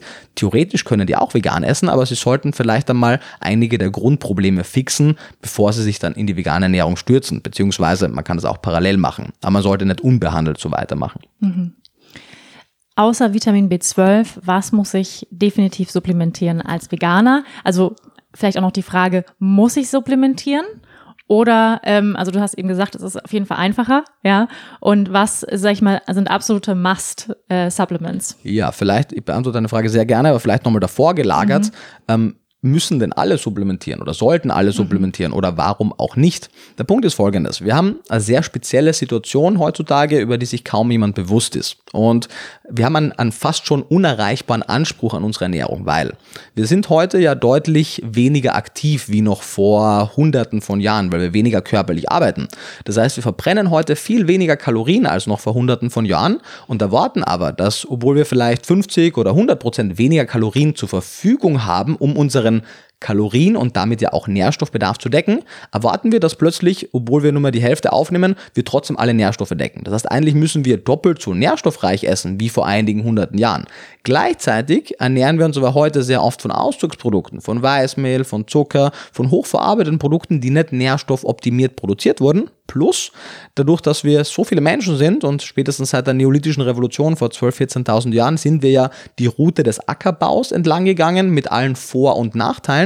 Wir haben angefangen, gewisse Nutzpflanzen zu kultivieren und leider nicht nach den Merkmalen Nährstoffdichte, sondern nach den Merkmalen Ertrag und Geschmack in erster Linie. Und so sehen wir heute im Durchschnitt, dass Kulturpflanzen weniger nährstoffdicht sind, als es Wildpflanzen sind. Das heißt nicht nur, dass wir heute weniger essen können und gleichzeitig, weil wir weniger Kalorien Kalorienbilanz haben und insgesamt energiedichter essen, weil wir stärker verarbeiten und mehr isolierte Fette und so weiter verwenden. Die Grundprodukte sind von Haus aus auch schon weniger nährstoffreich. Das heißt, zu denken, dass äh, die westliche Mischkost, wie sie so für den meisten Menschen praktiziert wird, auch nur im Ansatz den Nährstoffbedarf der meisten Menschen deckt, ist ja auch absurd. Mhm. Das Problem beim Nährstoffbedarf ist, dass die Mengen dass man jetzt wirklich akut krank wird, die kriegen wir. Also wir haben meistens genug Vitamin C, damit wir nicht an Skorbut sterben. Oder wir werden jetzt nicht an Marasmus oder Beriberi oder so sterben. Aber diese subklinischen Vitaminmängel sind eine von mehreren Ursachen, warum sich vermehrt chronisch degenerative Erkrankungen manifestieren können. Und das korreliert man dann oft gar nicht mit dem Nährstoffmangel, weil man denkt halt, naja, meine Familie, die hatten viele Diabetiker oder Herzerkrankungen, ziehen sich auf meine Familie. Vielleicht ziehen sich aber auch gewisse Essensmuster durch die Familie, die unter anderem anderem dafür verantwortlich sind. Das heißt, wir müssen nochmal die vegan lebenden Menschen davon freisprechen, dass sie die einzigen sind, die von einer Nährstoffsupplementierung profitieren. Mein Ziel wäre es, wenn ich jetzt ein bisschen mehr zu sagen hätte und ein bisschen breiter wirken könnte, wäre es natürlich nicht alles zu supplementieren, sondern die Nahrungsmittelproduktion zu optimieren, sodass man auch ohne Supplements den Nährstoffbedarf deckt. Es war unrealistisch, dass das in den nächsten Jahren oder Jahrzehnten passiert und deswegen ist ein Nahrungsergänzungsmittel ein sehr einfacher Weg, um die Unzulänglichkeiten der unterschiedlichen Ernährungsweisen zu kompensieren. Es gibt da schöne Vergleiche und Untersuchungen, zum Beispiel aus der Schweiz von Schüppach und Kollegen aus dem Jahr 2017. Da haben die eine Gruppe Mischköstler, also Allesesser, eine Gruppe Vegetarier und Vegetarier natürlich und eine Gruppe an rein vegan essenden Menschen nicht nur in Bezug auf ihre Essenspläne befragt, das machen ja viele Verzehrstudien, sondern wirklich auch Blutproben und Urinproben genommen. Und das hat man gesehen, alle drei Gruppen hatten an unterschiedlichen Ecken verschiedene Nährstoffdefizite. Die waren nicht überall gleich, aber sie waren in etwa gleich ausgeprägt. Die einen hatten halt mehr Eisendefizite, die anderen mehr Zinkdefizite und so weiter. Aber es zeigte, dass alle davon profitiert hätten, wenn man die Ernährung etwas supplementiert hätte. Und deswegen, und das ist auch gar nicht meine Empfehlung alleine, sondern egal ob wir äh, große Epidemiologen wie Dr. Walter Willett Hewlett äh, befragen oder auch die Harvard University hat ein Paper dazu, die Tufts University hat ein Paper dazu. Sehr viele Institutionen raten einfach so als Sicherheitsnetz zu jeder Form der Ernährung ein auf ihre Bedürfnisse abgestimmtes Multinährstoffpräparat einzunehmen, weil es einfach ein einfacher Weg ist, mit ein, zwei Kapseln ohne groß nachzudenken, so zumindest einmal die, die Grundversorgung sicherzustellen.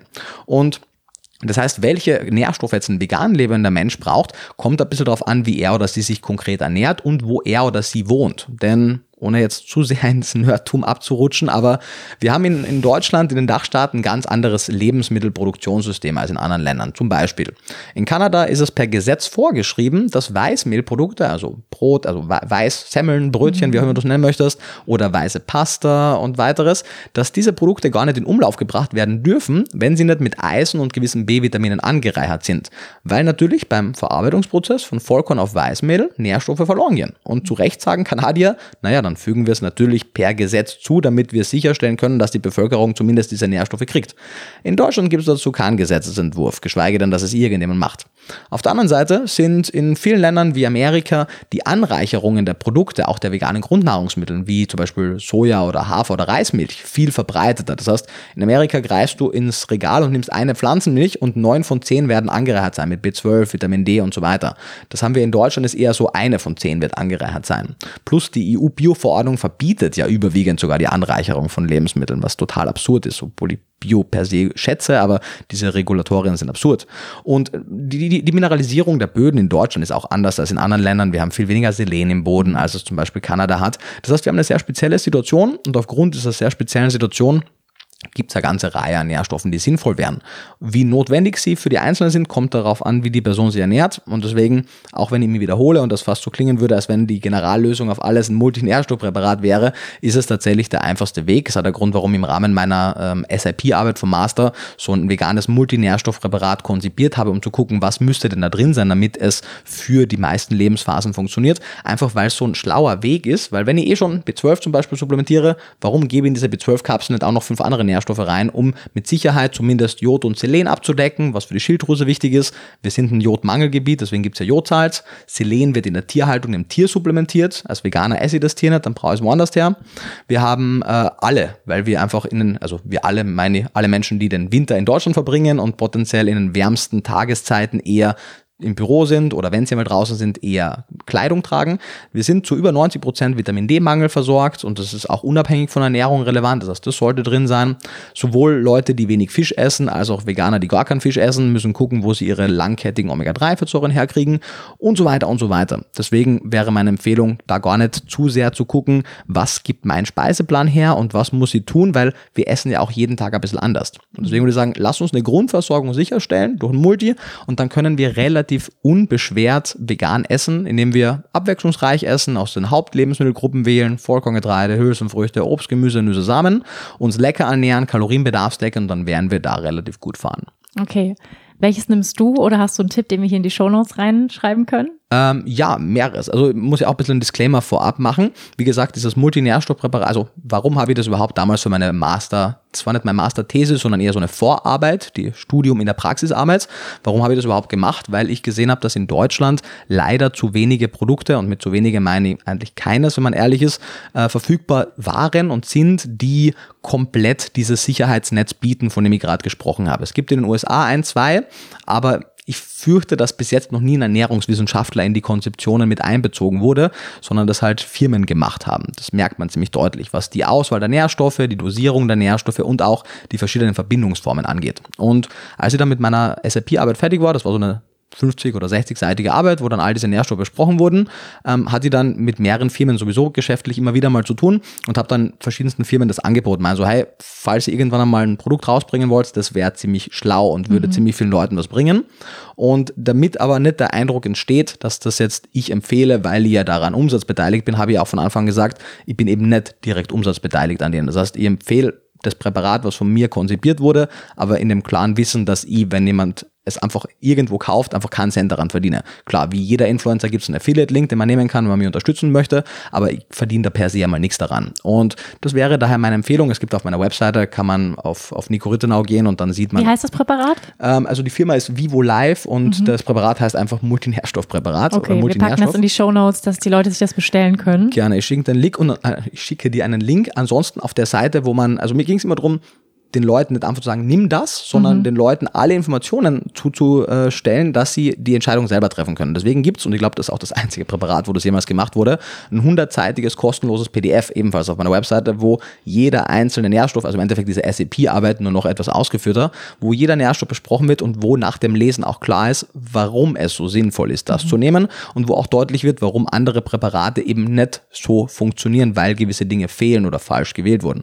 Und auf der Seite gibt es auch eine Tabelle, das sind, es gibt in Deutschland so um den Daumen gepeilt, so zehn von, von so diesen Multinährstoffpräparaten und die werden auch alle aufgelistet. Also man kann auch gerne eine von den anderen neun dann nehmen, aber man sieht anhand der Tabelle eben, in, warum man den einen oder anderen mhm. vielleicht nicht als erste Wahl nehmen würde.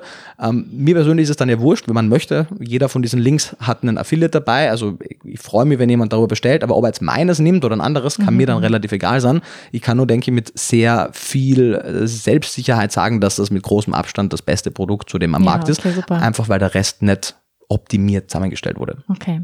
Ja, super, yes. da freue ich mich, weil ich glaube, bei vielen ist noch so ein bisschen die Sorge, ah, bin ich dann vielleicht unterversorgt mit Nährstoffen und viele wollen sich vielleicht oder für viele ist es vielleicht auch schon abschreckend, ja, sich so komplex damit auseinanderzusetzen und die sagen, Voll. hey, ich möchte einfach irgendwas nehmen, wo ich weiß, da bin ich safe und da sagst du, ja, okay, nehmt das, das passt so. Genau, ja. ich wünschte, dass es sowas, also es gibt's ja auch, aber nicht mit dem gleichen äh, Eifer zusammengestellt. Ich wünschte, es gäbe das gleiche Präparat für Vegetarier und das gleiche für die mhm. klassischen Mischköstler, weil auch die würden sehr stark davon profitieren. Mhm. Ja. Ähm, Frage, so ein bisschen Richtung Ernährung, Kochen. Ähm, gibt es sowas wie eine vegane Ernährungspyramide? Mhm. Also, und falls ja, wie sieht die aus? Was sind die wichtigsten Lebensmittelgruppen der veganen Ernährung?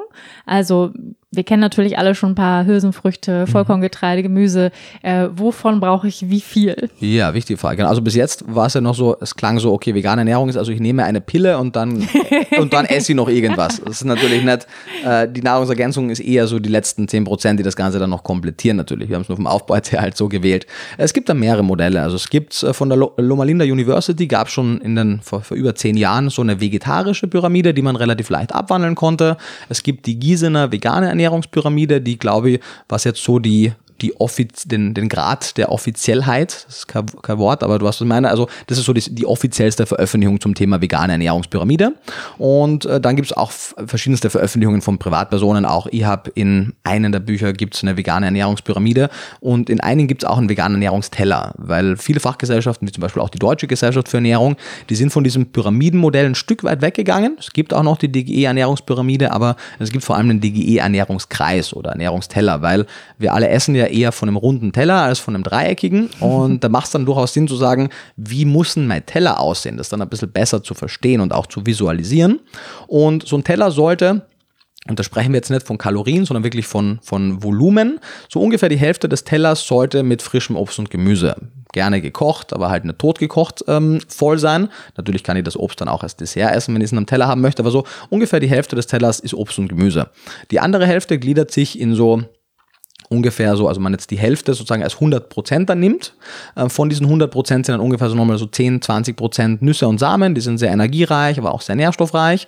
Und die anderen, die anderen 80 Prozent teilen sie dann so mehr oder weniger 50-50 zwischen Hülsenfrüchten und Vollkorngetreiden auf. Das heißt, da haben wir alle fünf Hauptlebensmittelgruppen, Hülsenfrüchte, Vollkorngetreide, Obst, Gemüse, Nüsse und Samen. In welchem Verhältnis genau hängt dann davon ab, was die Ziele sind. Möchte ich abnehmen, weil vielleicht etwas mehr Obst und Gemüse essen, weil das ist, hat einen höheren Wasseranteil, niedrigeren Energiegehalt.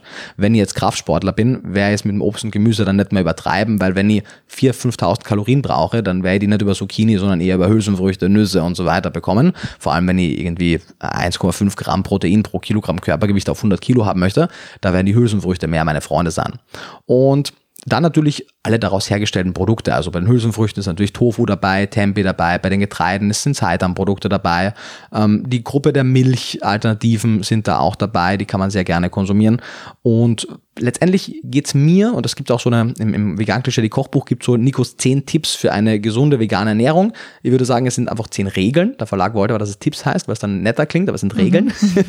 Mhm. und die äh, erste Regel oder der erste Tipp lautet, es gibt keine gesunden und ungesunden Lebensmittel. Im Sinne von, es gibt in erster Linie nur gesunde und ungesunde Ernährungsweisen. Und wenn ich hin und wieder das eine oder das andere essen möchte, wird das keinen wirklichen Einfluss haben auf meine Gesundheit, sondern die anderen 363 Tage im Jahr werden darüber entscheiden, was ich esse. Und von daher, wenn man sagt, hey, ich habe bis jetzt immer Bratwürsteln gegessen und ich möchte jetzt halt ein veganes Bratwürstel essen, klar. Das ist jetzt nicht die Ausgeburt der Gesundheit, aber im Rahmen einer insgesamt gesunden Ernährung kann man das auch essen. Gerade als Transition Food, wenn man also von einer mischköstlichen zu einer veganen Ernährungsweise wechselt, kann es helfen, statt ein Käsebrot den, das vegane Käsebrot zu essen, statt ein Würstel das vegane Würstel zu essen.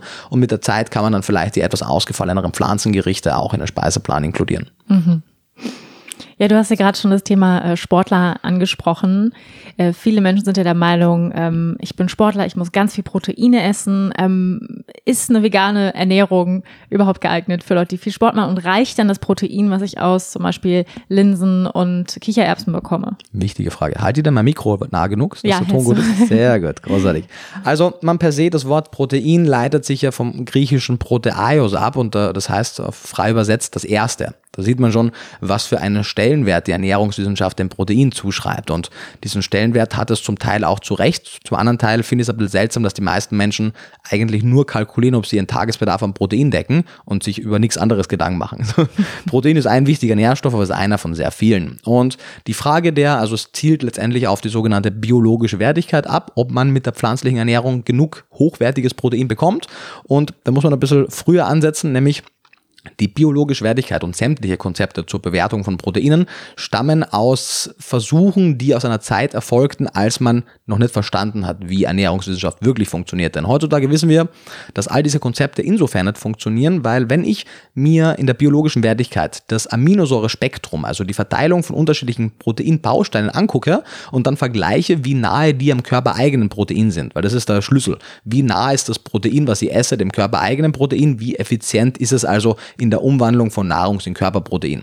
Dann werde ich draufkommen, dass wenig überraschend Muskelfleisch, Eier und tierische Produkte dem körpereigenen Protein deutlich näher sind als Blattspinat und Linsen. Alles andere wäre auch seltsam. Aber, und das hat man eben damals in den 60er Jahren noch nicht im Detail gewusst, im Laufe des Tages kann der Körper unterschiedliche Aminosäuren aus den unterschiedlichsten Lebensmitteln speichern und im Laufe des Tages komplettieren. Das heißt, wenn ich in der frühen Hummus esse, am Abend einen braunen Reis, dann wird die Aminosäuren, vor allem zum Beispiel das Lysin, was in der Hülsenfrucht sehr viel drin ist, im Getreide aber relativ wenig und dafür auch für die unter Anführungszeichen niedrige biologische Wertigkeit des Getreides verantwortlich ist, trotzdem noch kompensieren können so werten sich unterschiedliche Proteine auf und so ist die biologische Wertigkeit im Rahmen der Gesamternährung immer über 100 und damit total gleichwertig mit den tierischen. Das heißt, wenn ich mich jetzt nicht nur von Getreide oder nicht nur von einem Lebensmittel ernähre, wenn ich insgesamt meinen Kalorienbedarf decke und aus den fünf Hauptlebensmittelgruppen wähle, dann habe ich sowohl quantitativ als auch qualitativ mit Abstand genug Protein. Wir hatten jetzt auch gerade fürs neue Buch zum Beispiel ausgerechnet, da haben wir einen Tagesplan genommen von unserem Low-Budget-Buch und haben geguckt, 60 Kilogramm schwere Frau, die hatte glaube ich so 1800 oder 1900 Kalorien, drei Mahlzeiten am Tag, ziemlich genau kalorienbedarfsdeckend und die hatte knapp über 90, 91 oder 93 Gramm Protein, ohne dass sie irgendeinen Proteinshake oder sonst was getrunken hat. Das sind 1,5 Gramm pro Kilogramm Körpergewicht. Also das ist schon am oberen Maß, was man braucht. 0,8 ist die Empfehlung der DGE. Das heißt, Protein ist so ein sehr bekannter kritischer Stoff, aber ist tatsächlich für die allermeisten nicht wirklich kritisch. Also da werden Sachen wie Jod und Selen werden eher unterschätzt, Protein wird oft überschätzt. Okay. Du hast ja gerade schon ein bisschen gesagt, was, was wir brauchen, wenn wir jetzt ähm, uns entscheiden und sagen, ja, ich möchte mich pflanzlich ernähren, ich möchte ähm, in die vegane Lebensweise einsteigen, was brauche ich für Lebensmittel? Viel frisches Gemüse, viel frisches Obst, Getreide, Hülsenfrüchte. Ähm, ich glaube ja, dass einer der Hürden ähm, zu diesem, zu diesem Schritt, und ich schließe mich damit ein, ähm, häufig Bequemlichkeit ist, ja, ähm, Gewohnheiten umzustellen. Was sind so ähm, Tipps, von dir für äh, Faule. Ja, die sagen jetzt, okay, ähm, ich möchte mich entschließen, ja, ich möchte mich rein pflanzlich ernähren. Ähm, ja, auch im, im Bereich Kochen hast du so ein paar Rezepte, die immer gehen, ähm, Zutaten, die einfach immer gehen, wo man sagt, zack, schnell 20 Minuten, ich habe keine anderthalb Stunden, jetzt mich hier hinzustellen mit ausgefallenen Zutaten, die ich nur irgendwo in der hintersten Ecke in einem Bio-Asia-Markt bekomme oder irgendwo. Ähm, ja, was sind so, sind so deine Lieblingsrezepte oder auch einfach Tipps jetzt zum Einstieg? Ja, sehr gerne. Letztendlich ist es ja auch die Art und Weise, wie wir uns ernähren, denn ich würde uns jetzt nicht als faul bezeichnen, aber unsere Priorität liegt nicht darauf, dreimal am Tag eineinhalb Stunden in der Küche zu stehen und zu kochen. Und ich glaube, die Priorität der meisten Menschen liegt da nicht darauf. Deswegen nennen wir sie einfach mal anders priorisiert anstatt faul. Klingt vielleicht auch besser. Vielleicht eine Sache noch davor zu den Sportlern. Also, das war jetzt ja sehr theoretische Abhandlung zum Thema Protein, die evidenzbasiert ist, aber am Ende des Tages, was uns ja auch interessiert ist, Gibt es denn vegane Athleten, die Hochleistungssport betreiben und es funktioniert? Und da können wir mit viel Sicherheit sagen, ja, und zwar in jeder Disziplin. Es gibt eine Seite, die heißt äh, Great Vegan Athletes und da kann man nach Kategorie filtern und da sieht man vom Kraftsportler zum Ausdauersportler, zum Basketballspieler, zum Footballspieler, zum, keine Ahnung, Eiskunstläufer, gibt's da alles. Und diese Menschen, einige davon, zum Beispiel Jahina Malik ist eine IFBB Pro Bodybuilderin. Ich denke mal, die wird so in ihren Mitte 30er Jahren sein. Ich hoffe, das ist jetzt nicht viel zu alt oder viel zu jung mache, aber so ungefähr. Und die ist seit ihrer Geburt vegan. Das heißt, da kann man nicht einmal sagen, okay, die Muskeln hat sie jetzt noch aus ihrer mischköstlichen Zeit, sondern die hat noch nie in ihrem gesamten Leben ein tierisches Produkt gegessen und die hat halt Muskeln, ich meine, die ist Bodybuilderin, die, die macht uns alle fertig. Und äh, ganz viele andere Bodybuilder, die äh, zumindest ihre Muskulatur rein vegan aufgebaut haben. In Deutschland zum Beispiel wie Gains, der Ferdinand Beck, der hat, weiß es nicht, der ist relativ groß, der ist so ans keine Ahnung, 1,85, 1,90 oder so. Und der hatte ungefähr so viel Kilo wie ich jetzt auf seine Größe, bevor er dann vegan wurde, hat also sämtliche 25 Kilo, die er jetzt aufgebaut hat, rein vegan aufgebaut und ohne dass er jetzt sich penibelst genau hinsetzt und alles durchkalkuliert, sondern er ist anständig, er trainiert anständig und dann kriegt er natürlich auch seinen Nährstoffbedarf gedeckt. Davon gibt es äh, Dutzende, hunderte Beispiele weltweit. Äh, zu deiner Frage danach.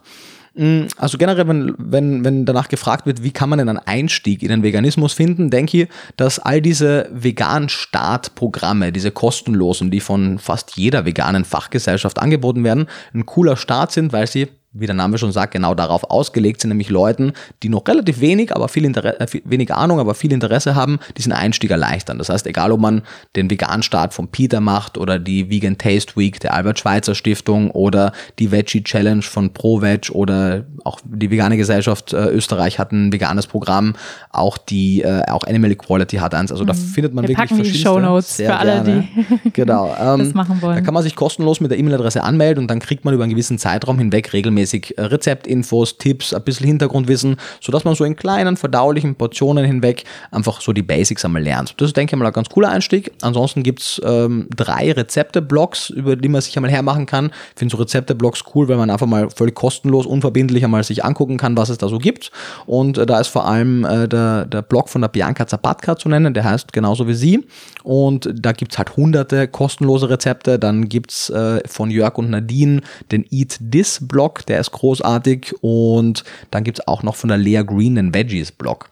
Die haben natürlich auch alle Kochbücher und wenn man das cool findet, was die macht, dann, also was die machen, dann natürlich gerne auch deren Buch sich dann holen. Aber man hat da mal auf jeden Fall einen super Einstieg mit all den kostenlosen ja, Rezepten super, auf danke. den Blogs. Sehr gerne. Und das ist sicherlich cool und generell so von, von der Herangehensweise, ähm, klar, einige Menschen sind so 0 auf 100 Typen. Die äh, mögen es einen Tag, sieben Tage die Woche Fleisch zu essen. Dann haben sie entschieden, sie möchten vegan sein und ändern alles ratzfatz zu 100%. Prozent. Cool, wenn das für dich funktioniert, wunderbar. Ich gehörte nicht dazu. Ich brauchte mal gewisse Zeit und ich denke, es ist auch okay, den Leuten diese Zeit einzuräumen und sich selbst diese Zeit einzuräumen. Das ist, wenn man das mag, es gerne machen kann, aber man auch kein schlechter Mensch ist, wenn man es noch nicht von 100, von 0 auf 100 schafft. Das heißt, vielleicht zu gucken, hey, was von meinen drei Hauptmahlzeiten ist dann am leichtesten zu veganisieren? Vielleicht, wenn ich jeden Tag in der Früh Kuhmilch mit Müsli und Früchten esse, relativ einfach, tausche die Kuhmilch gegen Pflanzenmilch ein.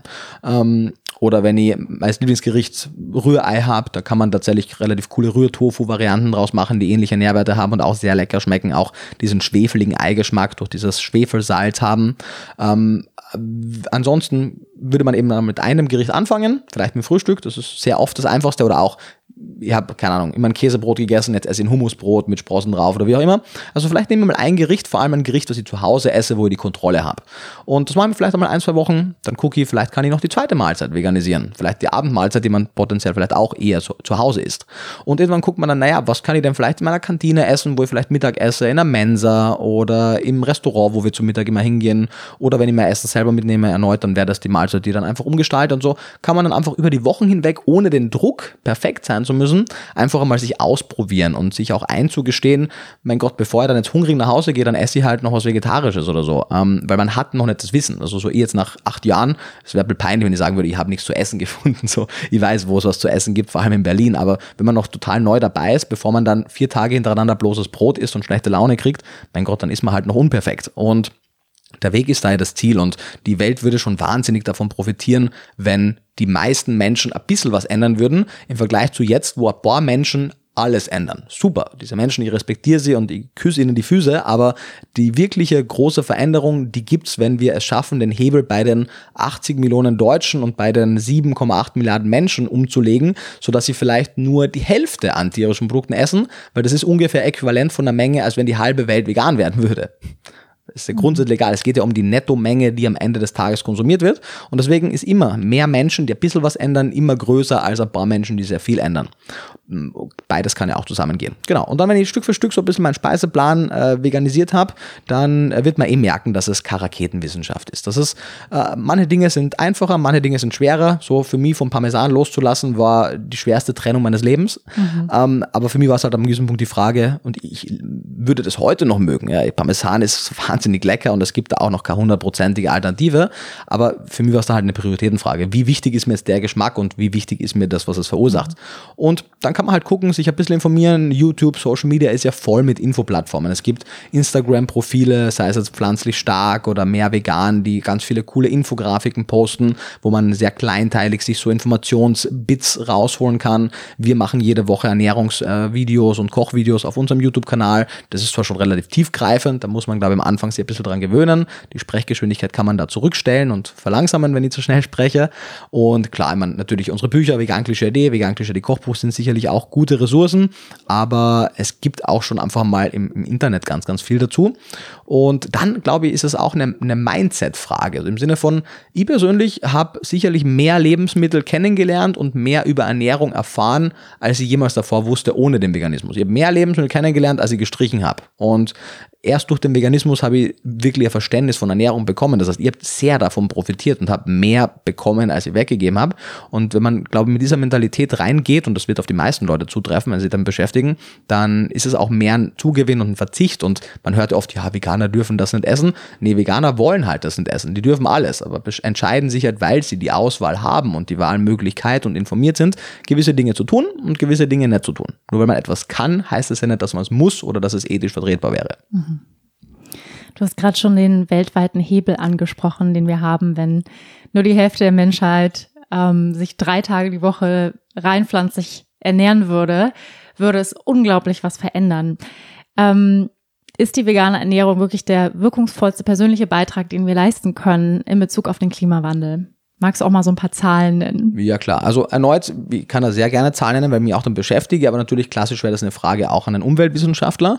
Ähm, der Punkt ist. Aber wie viel so einfach auch zum Beispiel ja, Wasserverbrauch, ja, klar, was einfach klar, ein Kilo äh, Fleisch, Rind so an Wasser verbraucht. Klar, also generell tatsächlich das Einzige, worüber ich tatsächlich ungern sprechen würde, wäre Wasser. Warum? Weil das Thema viel komplexer ist, als oft mm. dargestellt wird. Also man hört, Kilo Rindfleisch braucht, keine Ahnung, was man da hört, 10.000 Liter Wasser. Da muss man halt unterscheiden. Es gibt äh, sogenanntes graues und grünes und blaues Wasser. Also die Frage ist immer, woher kommt das Wasser? Und es gibt auch ein Wasser Wasserkreislauf. Also ich würde den Veganismus nicht mit Wasserverbrauch argumentieren. Das ist auch ein Stück weit zu komplex. Aber es gibt da sehr viele andere Dinge, die man sagen kann. Und der Hauptgrund, warum unsere Ernährungsweise, egal wie wir sie gestalten, der größte Hebel ist, ist deswegen, weil wir auf die anderen großen Themen im Leben relativ wenig direkten Einfluss haben.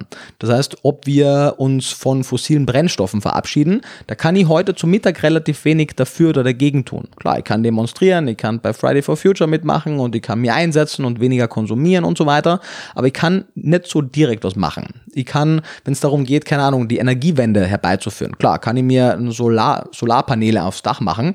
Wenn ich aber kein eigenes Haus besitze oder nicht das Geld dafür habe, kann ich da heute Mittag auch wenig machen.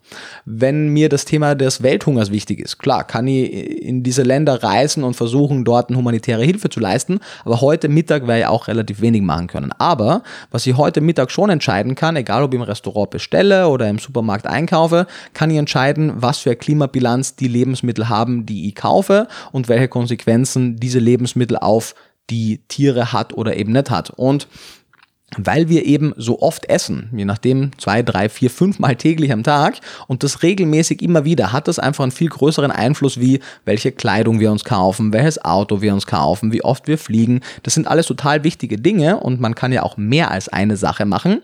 Aber alleine schon die Tatsache, dass die weltweite Nutztierhaltung inklusive der Produktion der Futtermittel für die Tiere mehr Treibhausgasemissionen verursacht als der gesamte weltweite Transportsektor, also alle Flugzeuge, alle Schiffe, alle Autos, alle Bahnen zusammen zusammen.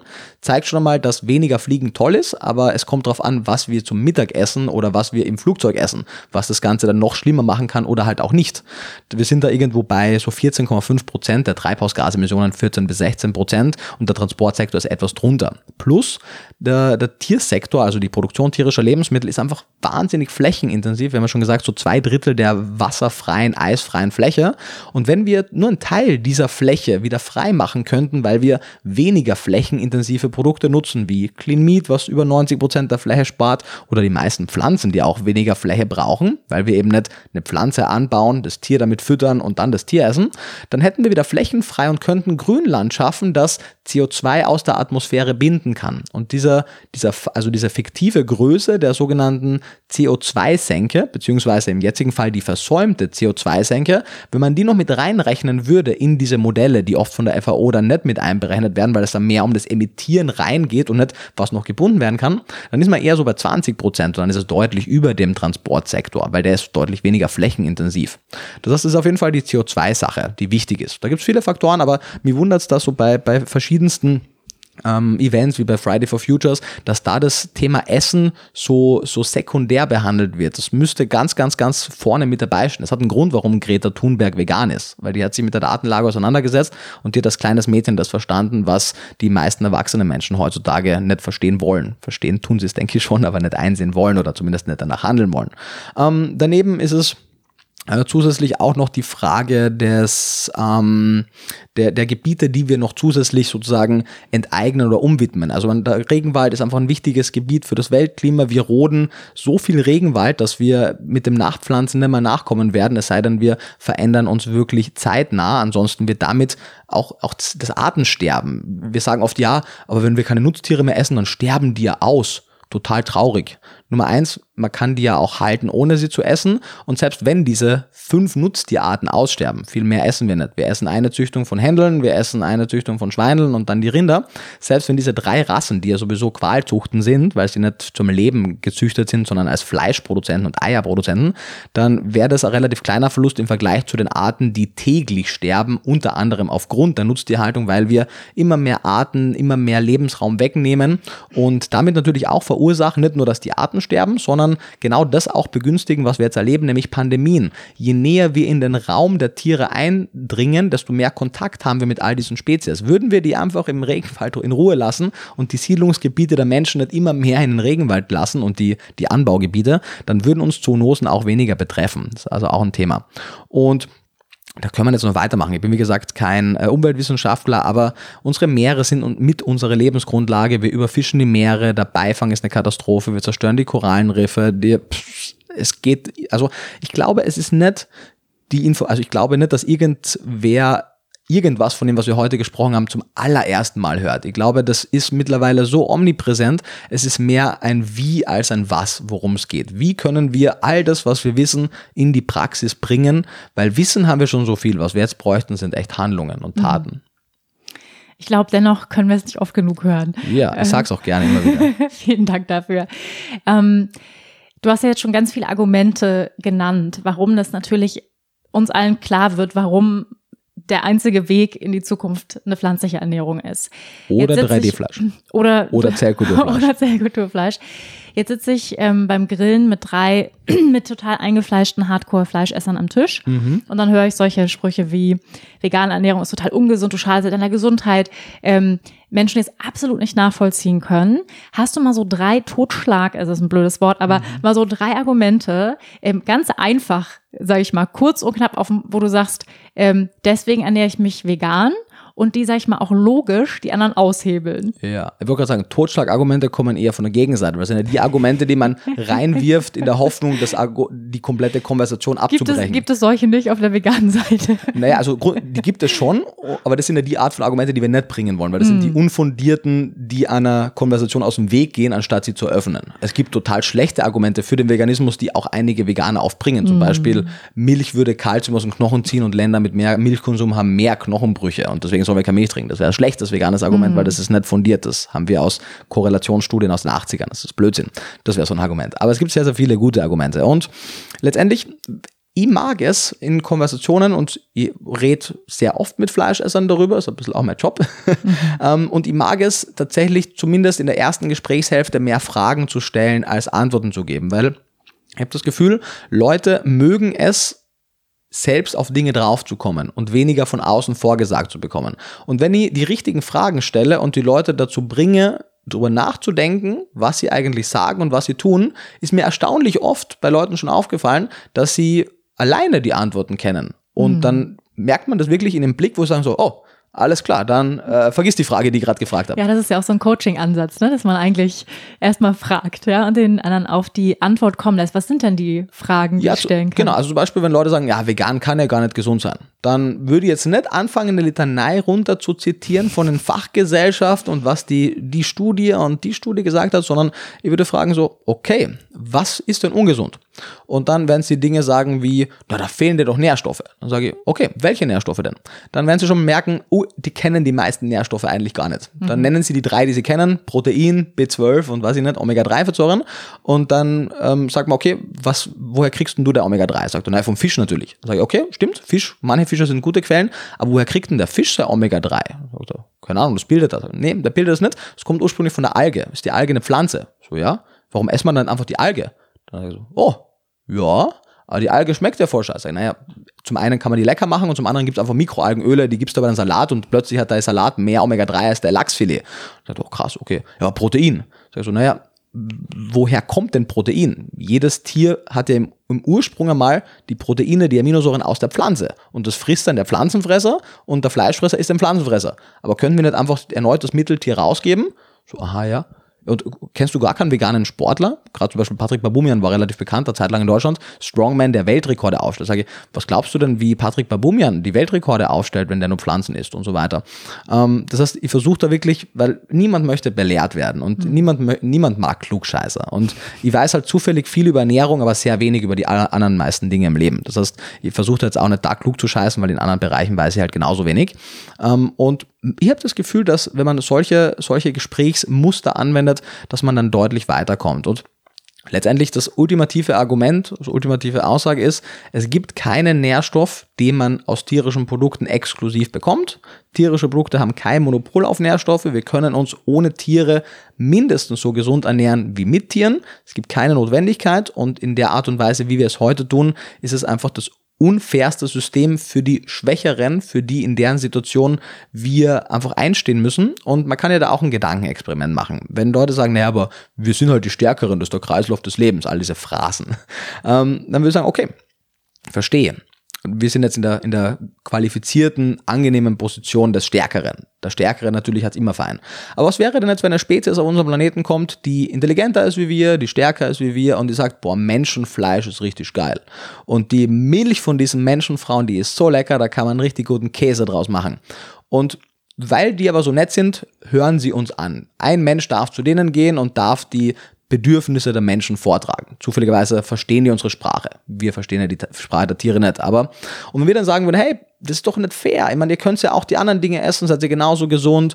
Und nur weil es so lecker schmeckt, unsere Frauen da zu melken, das, das ist doch alles absurd. Und die würden sagen, ja, wir können halt. Ich meine, ihr seid dümmer als wir, ihr seid schwächer als wir und übrigens haben wir das schon immer so gemacht.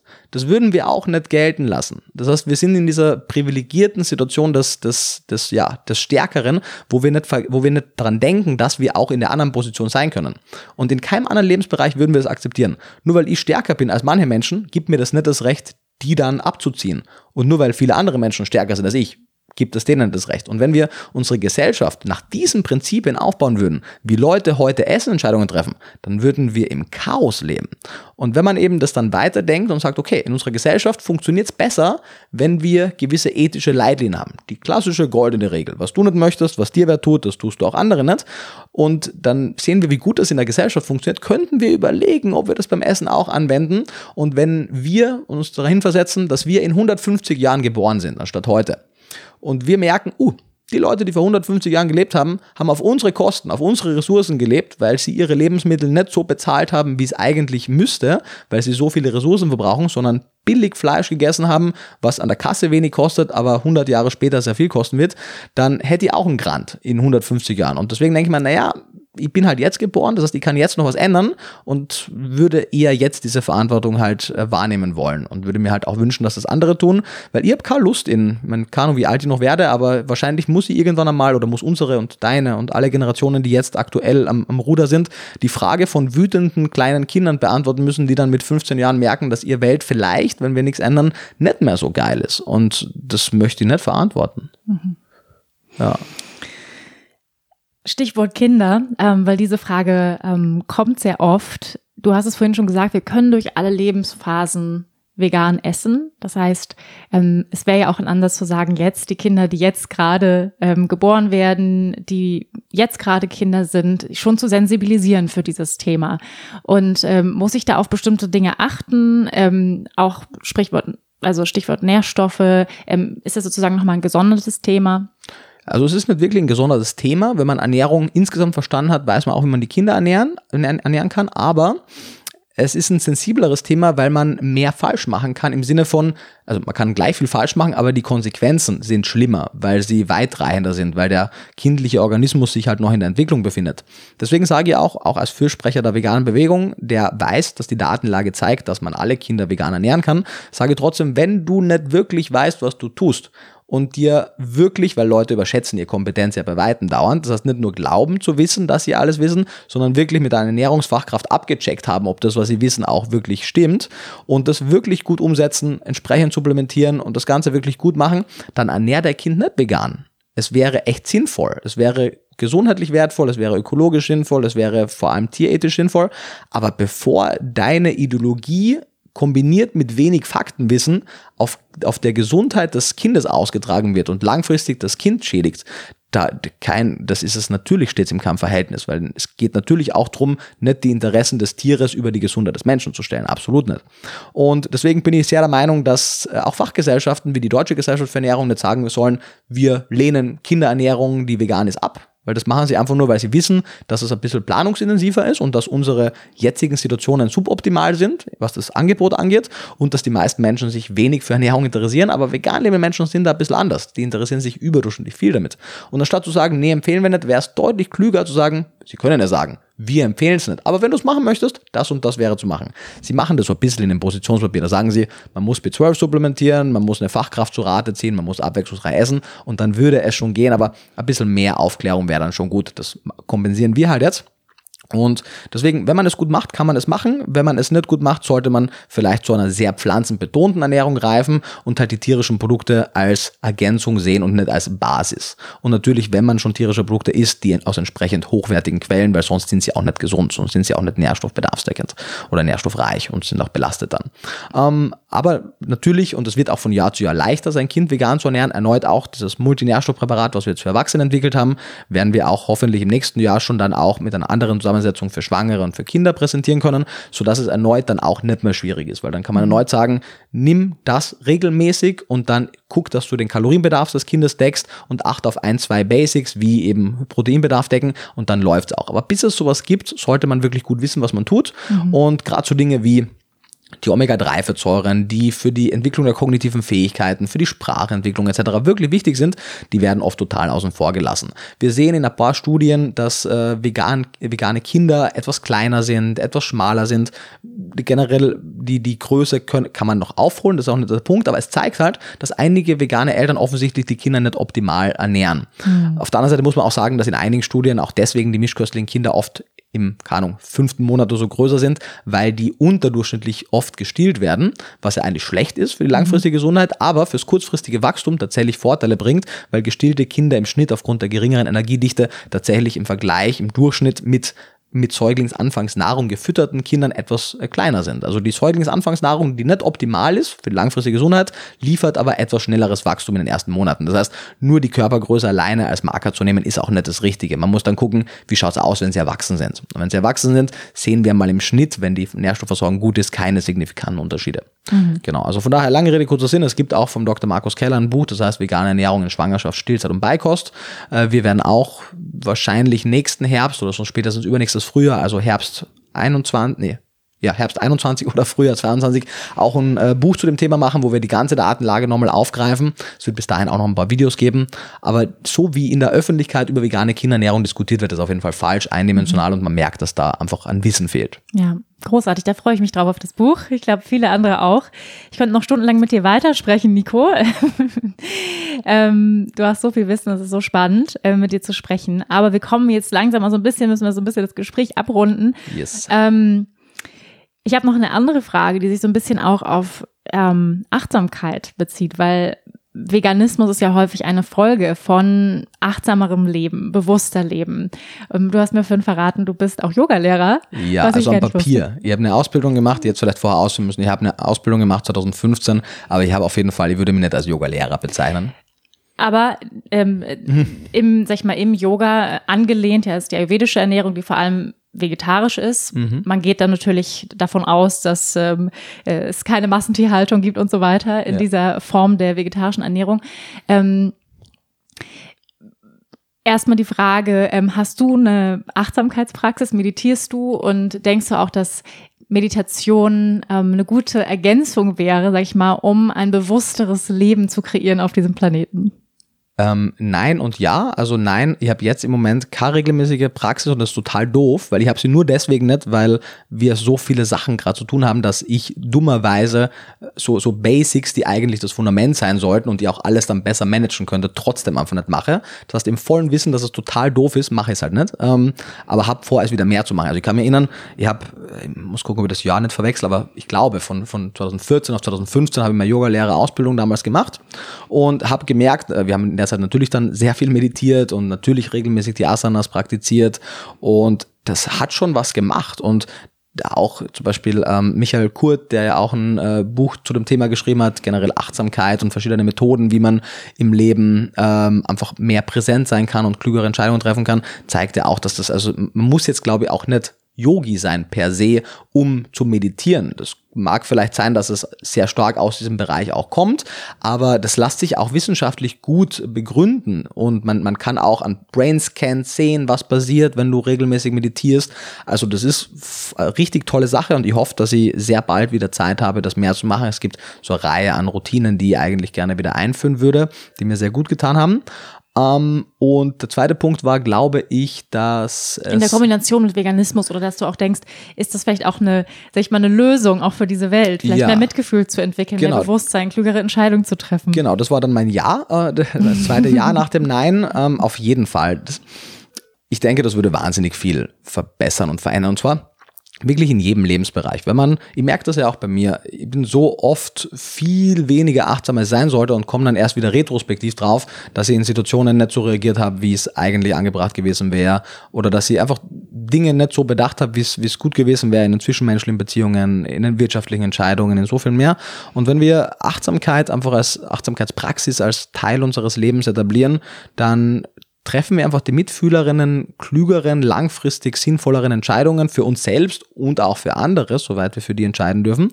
Und deswegen, das finde ich auch halt so cool an eben solchen Bewegungen, wie jetzt auch der, der Yoga-Bewegung, ähm, die produziert halt nicht nur flexible Menschen, sondern auch einfach achtsame Menschen, die äh, für eine bessere Welt einstehen. Ich fühle mich immer so ein bisschen äh, schwierig, wenn Menschen mir erzählen, dass sie schon seit 30 Jahren jeden Tag praktizieren und aber bei ihrer Ernährung dann überhaupt nicht achten, was sie tun. Da bin ich immer etwas verwirrt, wie ich das beurteilen soll oder ob ich das beurteilen soll.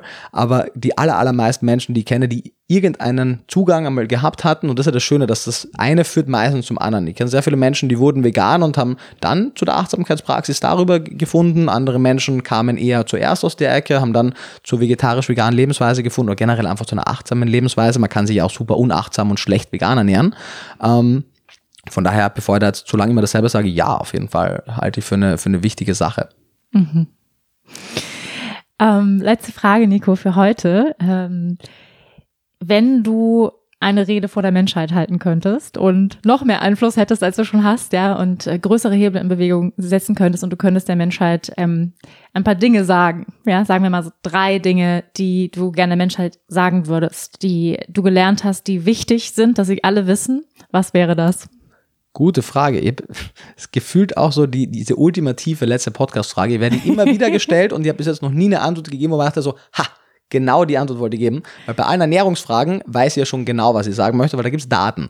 Aber sobald es dann um sowas geht, ähm, äh, muss Aus ich, dem Bauch raus. Genau, aus dem Bauch raus. Also eine Sache, die oft einfach vergessen wird, was ich sage, also es, ich finde so einfache, klare Kalenderweisheiten sind wahrscheinlich in der Situation das Richtige, wobei Kalenderweisheiten meistens sonst zu eindimensional sind, aber wenn man nur kurze Zeit hat, dann machen, machen die, glaube ich, auch Sinn, weil man die dann auch sich merkt und vielleicht auch mit sich rumträgt. Und ich glaube, eine Erkenntnis ist, dass wir alle im selben Boot sitzen. Im Sinne von, egal welche Grabenkämpfe unterschiedliche politische oder andere Richtungen miteinander haben, im Endeffekt haben wir nur diesen einen Planeten und alle Fehlentscheidungen, die wir treffen, die müssen wir alle ausbaden. Und das heißt, das macht auch gar keinen Sinn, irgendjemanden jetzt dann äh, zurechtzuweisen und fertig zu machen, weil das einzige Ziel, was wir haben sollten, ist, die Veränderung der Gesellschaft ranzubringen und alles, was nicht direkt diesem Ziel zuträglich ist, dass sich unsere Gesellschaft positiv verändert, das sollten wir lassen. Wir sollten dann wirklich das lassen und uns darauf konzentrieren. Das heißt, die, die Frage, die mir eigentlich bei allem stelle, ist, mache ich heute etwas, was mich meinem Ziel, und meinem Ziel meine ich nicht irgendwas zu erreichen, für mich persönlich, sondern meinem Ziel, die Gesellschaft ein kleines Stück weit in die Richtung zu bewegen, von der ich denke, dass es die sinnvolle Richtung ist, bringe ich mich damit weiter. Und das ist, glaube ich, ein wichtiges Punkt. Das ist ein wichtiges Punkt, das ist ein wichtiger Punkt. Ähm, wir sitzen alle im selben Boot, erkennen wir das auch? Oder wie können wir Menschen das mehr, mehr ähm, begreiflich machen, dass wir einfach an einem Strang ziehen müssen? Das ist, glaube ich, ein wichtiger Punkt. Und mh, ich glaube, ein sehr wichtiger Punkt auch noch wäre, keine Ahnung, wie man das kommuniziert, weil es ein großes Thema ist. Ähm, wir haben in der Vergangenheit schon sehr oft, und ich glaube, wir werden es auch noch öfter machen, große technologische Fortschritte und wahnsinnig gute Innovationen, die unser Leben besser machen würden und auch das Überleben der Menschheit äh, verbessern oder die Chancen auf ein Überleben der Menschheit deutlich verbessern würden, abgelehnt aus absurden, rein emotionalen und nicht rationalen Beweggründen. Und Menschen haben so dieses intrinsische, chemophobische, technophobische ähm, Denken, sehr viele, weil wir, weil, weil vieles in unserem Leben so komplex ist. Wir verstehen, mir eingeschlossen, sehr viele Dinge gar nicht, aber sehr viele Menschen haben dann auch so eine Angst vor dem, was sie nicht verstehen. Sei es jetzt medizinische Innovationen, sei es jetzt technologische Innovationen und vieles weitere, dass wir da einfach etwas offener sein sollte. Um jetzt ein konkretes Beispiel zu nennen, Gentechnik. Gentechnik ist so viel mehr als Monsanto und Glyphosat. Die meisten Menschen intuitiv lehnen jede Art von Gentechnik ab, ohne sich zumindest dafür zu öffnen, dass es, dass es darin sehr große Gefahren gibt und sehr viel große Potenziale. Und das ist ein Beispiel von Hunderten. Clean wäre ein anderes und so weiter und so weiter auch Veganismus etwas. Das ist für viele Leute so fremd, dass sie intuitiv sagen, nee, mach ich. Also einfach diese Offenheit, dass man sich diese Offenheit bewahrt und nicht blind irgendwas glaubt, aber die Bereiche, die man selber nicht versteht, akzeptiert und sich da einfach an Experten hält und nicht dem Internet oder irgendeinem Google-Ergebnis äh, traut, sondern Dinge hinterfragt, aber eben nicht so, wie es jetzt Leute die Corona-Krise hinterfragen, sondern wirklich ernsthaft hinterfragen. Und das wäre, glaube ich, auch ein wichtiger Punkt. Keine Ahnung, wie der Kalenderspruch dazu heißt. Oder der Glückskeksspruch. Okay. Ja, vielen Dank, Nico. Sehr war mir Freude. Danke für die Einladung. Ja, ähm, das war großartig. Vielen, vielen Dank. Und ähm, ich werde natürlich alle wichtigen Tipps, Infos, die du uns hier gegeben hast, ähm, wie wir den Einstieg in den Veganismus finden können, das werde ich alles in die Shownotes packen. Ähm, Rezeptblogs, ähm, natürlich auch die Links zu deinen Büchern und ich freue mich sehr auf dein neues Buch. Magst du mal kurz sagen, worum geht es? Sehr gerne, genau. Entweder Ende November oder Anfang Dezember kommt so ein bisschen die Antwort auf mein letztes Kochbuch in Kochbuchform. Im Sinne von, also wir haben bis jetzt ein Theoriebuch, Vegan Klischee und das ergänzende Vegan Klischee Kochbuch und da haben wir halt richtig ausgetobt. Im Sinne von, es gibt da so ein Baukastensystem und alles ist ernährungsphysiologisch optimiert und wir wollten wirklich auch kulinarisch da alles rausholen und das führte dazu, dass es die aller, allermeisten Menschen sehr gefeiert haben, aber zu Recht einige, vor allem die, die neu im Thema sind, äh, gesagt haben, hey, klingt alles super krass, aber ja, da sind Zutaten drin, von denen habe ich noch nie gehört. Manches davon ist einfach zu teuer, wenn ich Student bin oder vielleicht gerade Hartz-IV-Empfänger bin oder was auch immer. Und das wäre total traurig, wenn das der Grund wäre, warum jemand nicht vegan ist. Einfach weil er sagt, ich kann es mir nicht leisten oder es ist zu komplex und ich möchte nicht mich so komplex ernähren. Und deswegen haben wir gesagt, okay, verstehen wir total. Als nächstes Kochbuch bringen wir einen kompletten Gegenentwurf dazu. Wir haben, also es gibt aktuell nur einen Arbeitstitel, wie der Final dann lauten wird, wird man noch sehen. Aber der aktuelle Arbeitstitel ist äh, Low Budget Vegan, großer Genuss zum kleinen Preis. Und das ging genau darum, zu sagen, egal wie gering dein Budget ist, wir finden mit diesen Rezeptkonzepten Möglichkeiten, wie du, selbst wenn es nur weniger als fünf Euro pro Tag übrig hast, wie du wirklich drei Hauptmahlzeiten bekommen kannst, die auch ernährungsphysiologisch äh, komplett sind im Rahmen der Möglichkeiten. Und das waren, sind jetzt die 80 Rezepte, die da drin sind. Und natürlich, wie bei allen unseren Kochbüchern gibt es von mir einen relativ ausführlichen Ko äh, Theorieteil. Und da geht es darum zu zeigen, welche Spartipps kann man anwenden, um günstiger, und da geht es nicht um billiges Einkaufen, sondern um günstiges, also um preiswertes. Das heißt, wie kann man Lebensmittel richtig lagern, wie sind die unterschiedlichen Temperaturbereiche im Kühlschrank, damit die Lebensmittel länger halten, wie erkenne ich sensorisch Lebensmittel, ob sie noch frisch sind, ähm, was gibt es für Möglichkeiten, online bessere Angebote zu bekommen, wie kann ich durch Keimen den Nährwert verbessern, sodass ich pro Cent mehr Nährstoffe bekomme, bekomme. Ähm, was hat es mit Bio und konventionell auf sich? Muss ich den extra Preis für Bio zahlen? Ist das sinnvoll oder ist das vielleicht eher Marketing? Ähm, es gibt eine große Einleitung zu den wahren Kosten der Lebensmittel in Bezug auf die versteckten Kosten für unsere Umwelt, für zukünftige Generationen. Und dann gibt es auch noch ein Kapitel, wo die, wo zum Beispiel unterschiedliche Nährstoffpräparate, unterschiedliche Omega-3-Präparate anhand äh, der Zusammenstellung und der Kosten verglichen werden, sodass wenn man dann, und das würde ich dringend raten, seine vegane Ernährung entsprechend supplementiert, auch einen guten Überblick hat, was denn denn das beste Preis-Leistungs-Verhältnis hat, sodass man einfach wirklich kluge, fundierte Entscheidungen treffen kann. Mhm. Ja, vielen, vielen Dank. Ich, glaube, wir freuen uns alle auf dieses Kochbuch. Ich freue mich auch. Wir haben es abgegeben. Es war wirklich viel Arbeit, aber ich, es ich. wird, glaube ich, wirklich cool. Also die Food-Fotos sind echt schön geworden. Unser Verlag hat da großartige Arbeit bis jetzt geleistet. Von da mal sehen. Ich freue mich sehr. Super. Wir uns auch, Nico. Nochmal vielen, vielen Dank, dass du dir die Zeit genommen hast. Sehr gerne. Und ich sage auch einfach nochmal, ähm, ja, danke für deine Arbeit, für deine Aufklärungsarbeit jeden Tag, die du leistest und dass du dich nicht fürs Luxushotel entschieden hast. ja, ich bin auch froh. Ja, vielen Dank auch an euch, ähm, an alle, die zugehört haben, an alle, die diesen Podcast hören, ihn weiterempfehlen. Wenn dir dieser Podcast gefallen hat, dann bitte unbedingt bei Apple iTunes bewerten. Das ist die beste Form, wie ihr meine Arbeit unterstützen könnt, dass ich weiter so großartige Gäste hier bei mir im Podcast habe. Und ich freue mich, wenn du den Podcast auch Lust hast, weiterzuschicken an Freunde, ähm, ja, noch veganen Kritiker und so weiter, die einfach aufgeklärt werden durch diesen Podcast. Darüber freue ich mich sehr. Ich danke euch fürs Zuhören und wir sehen uns nächste Woche. Namaste.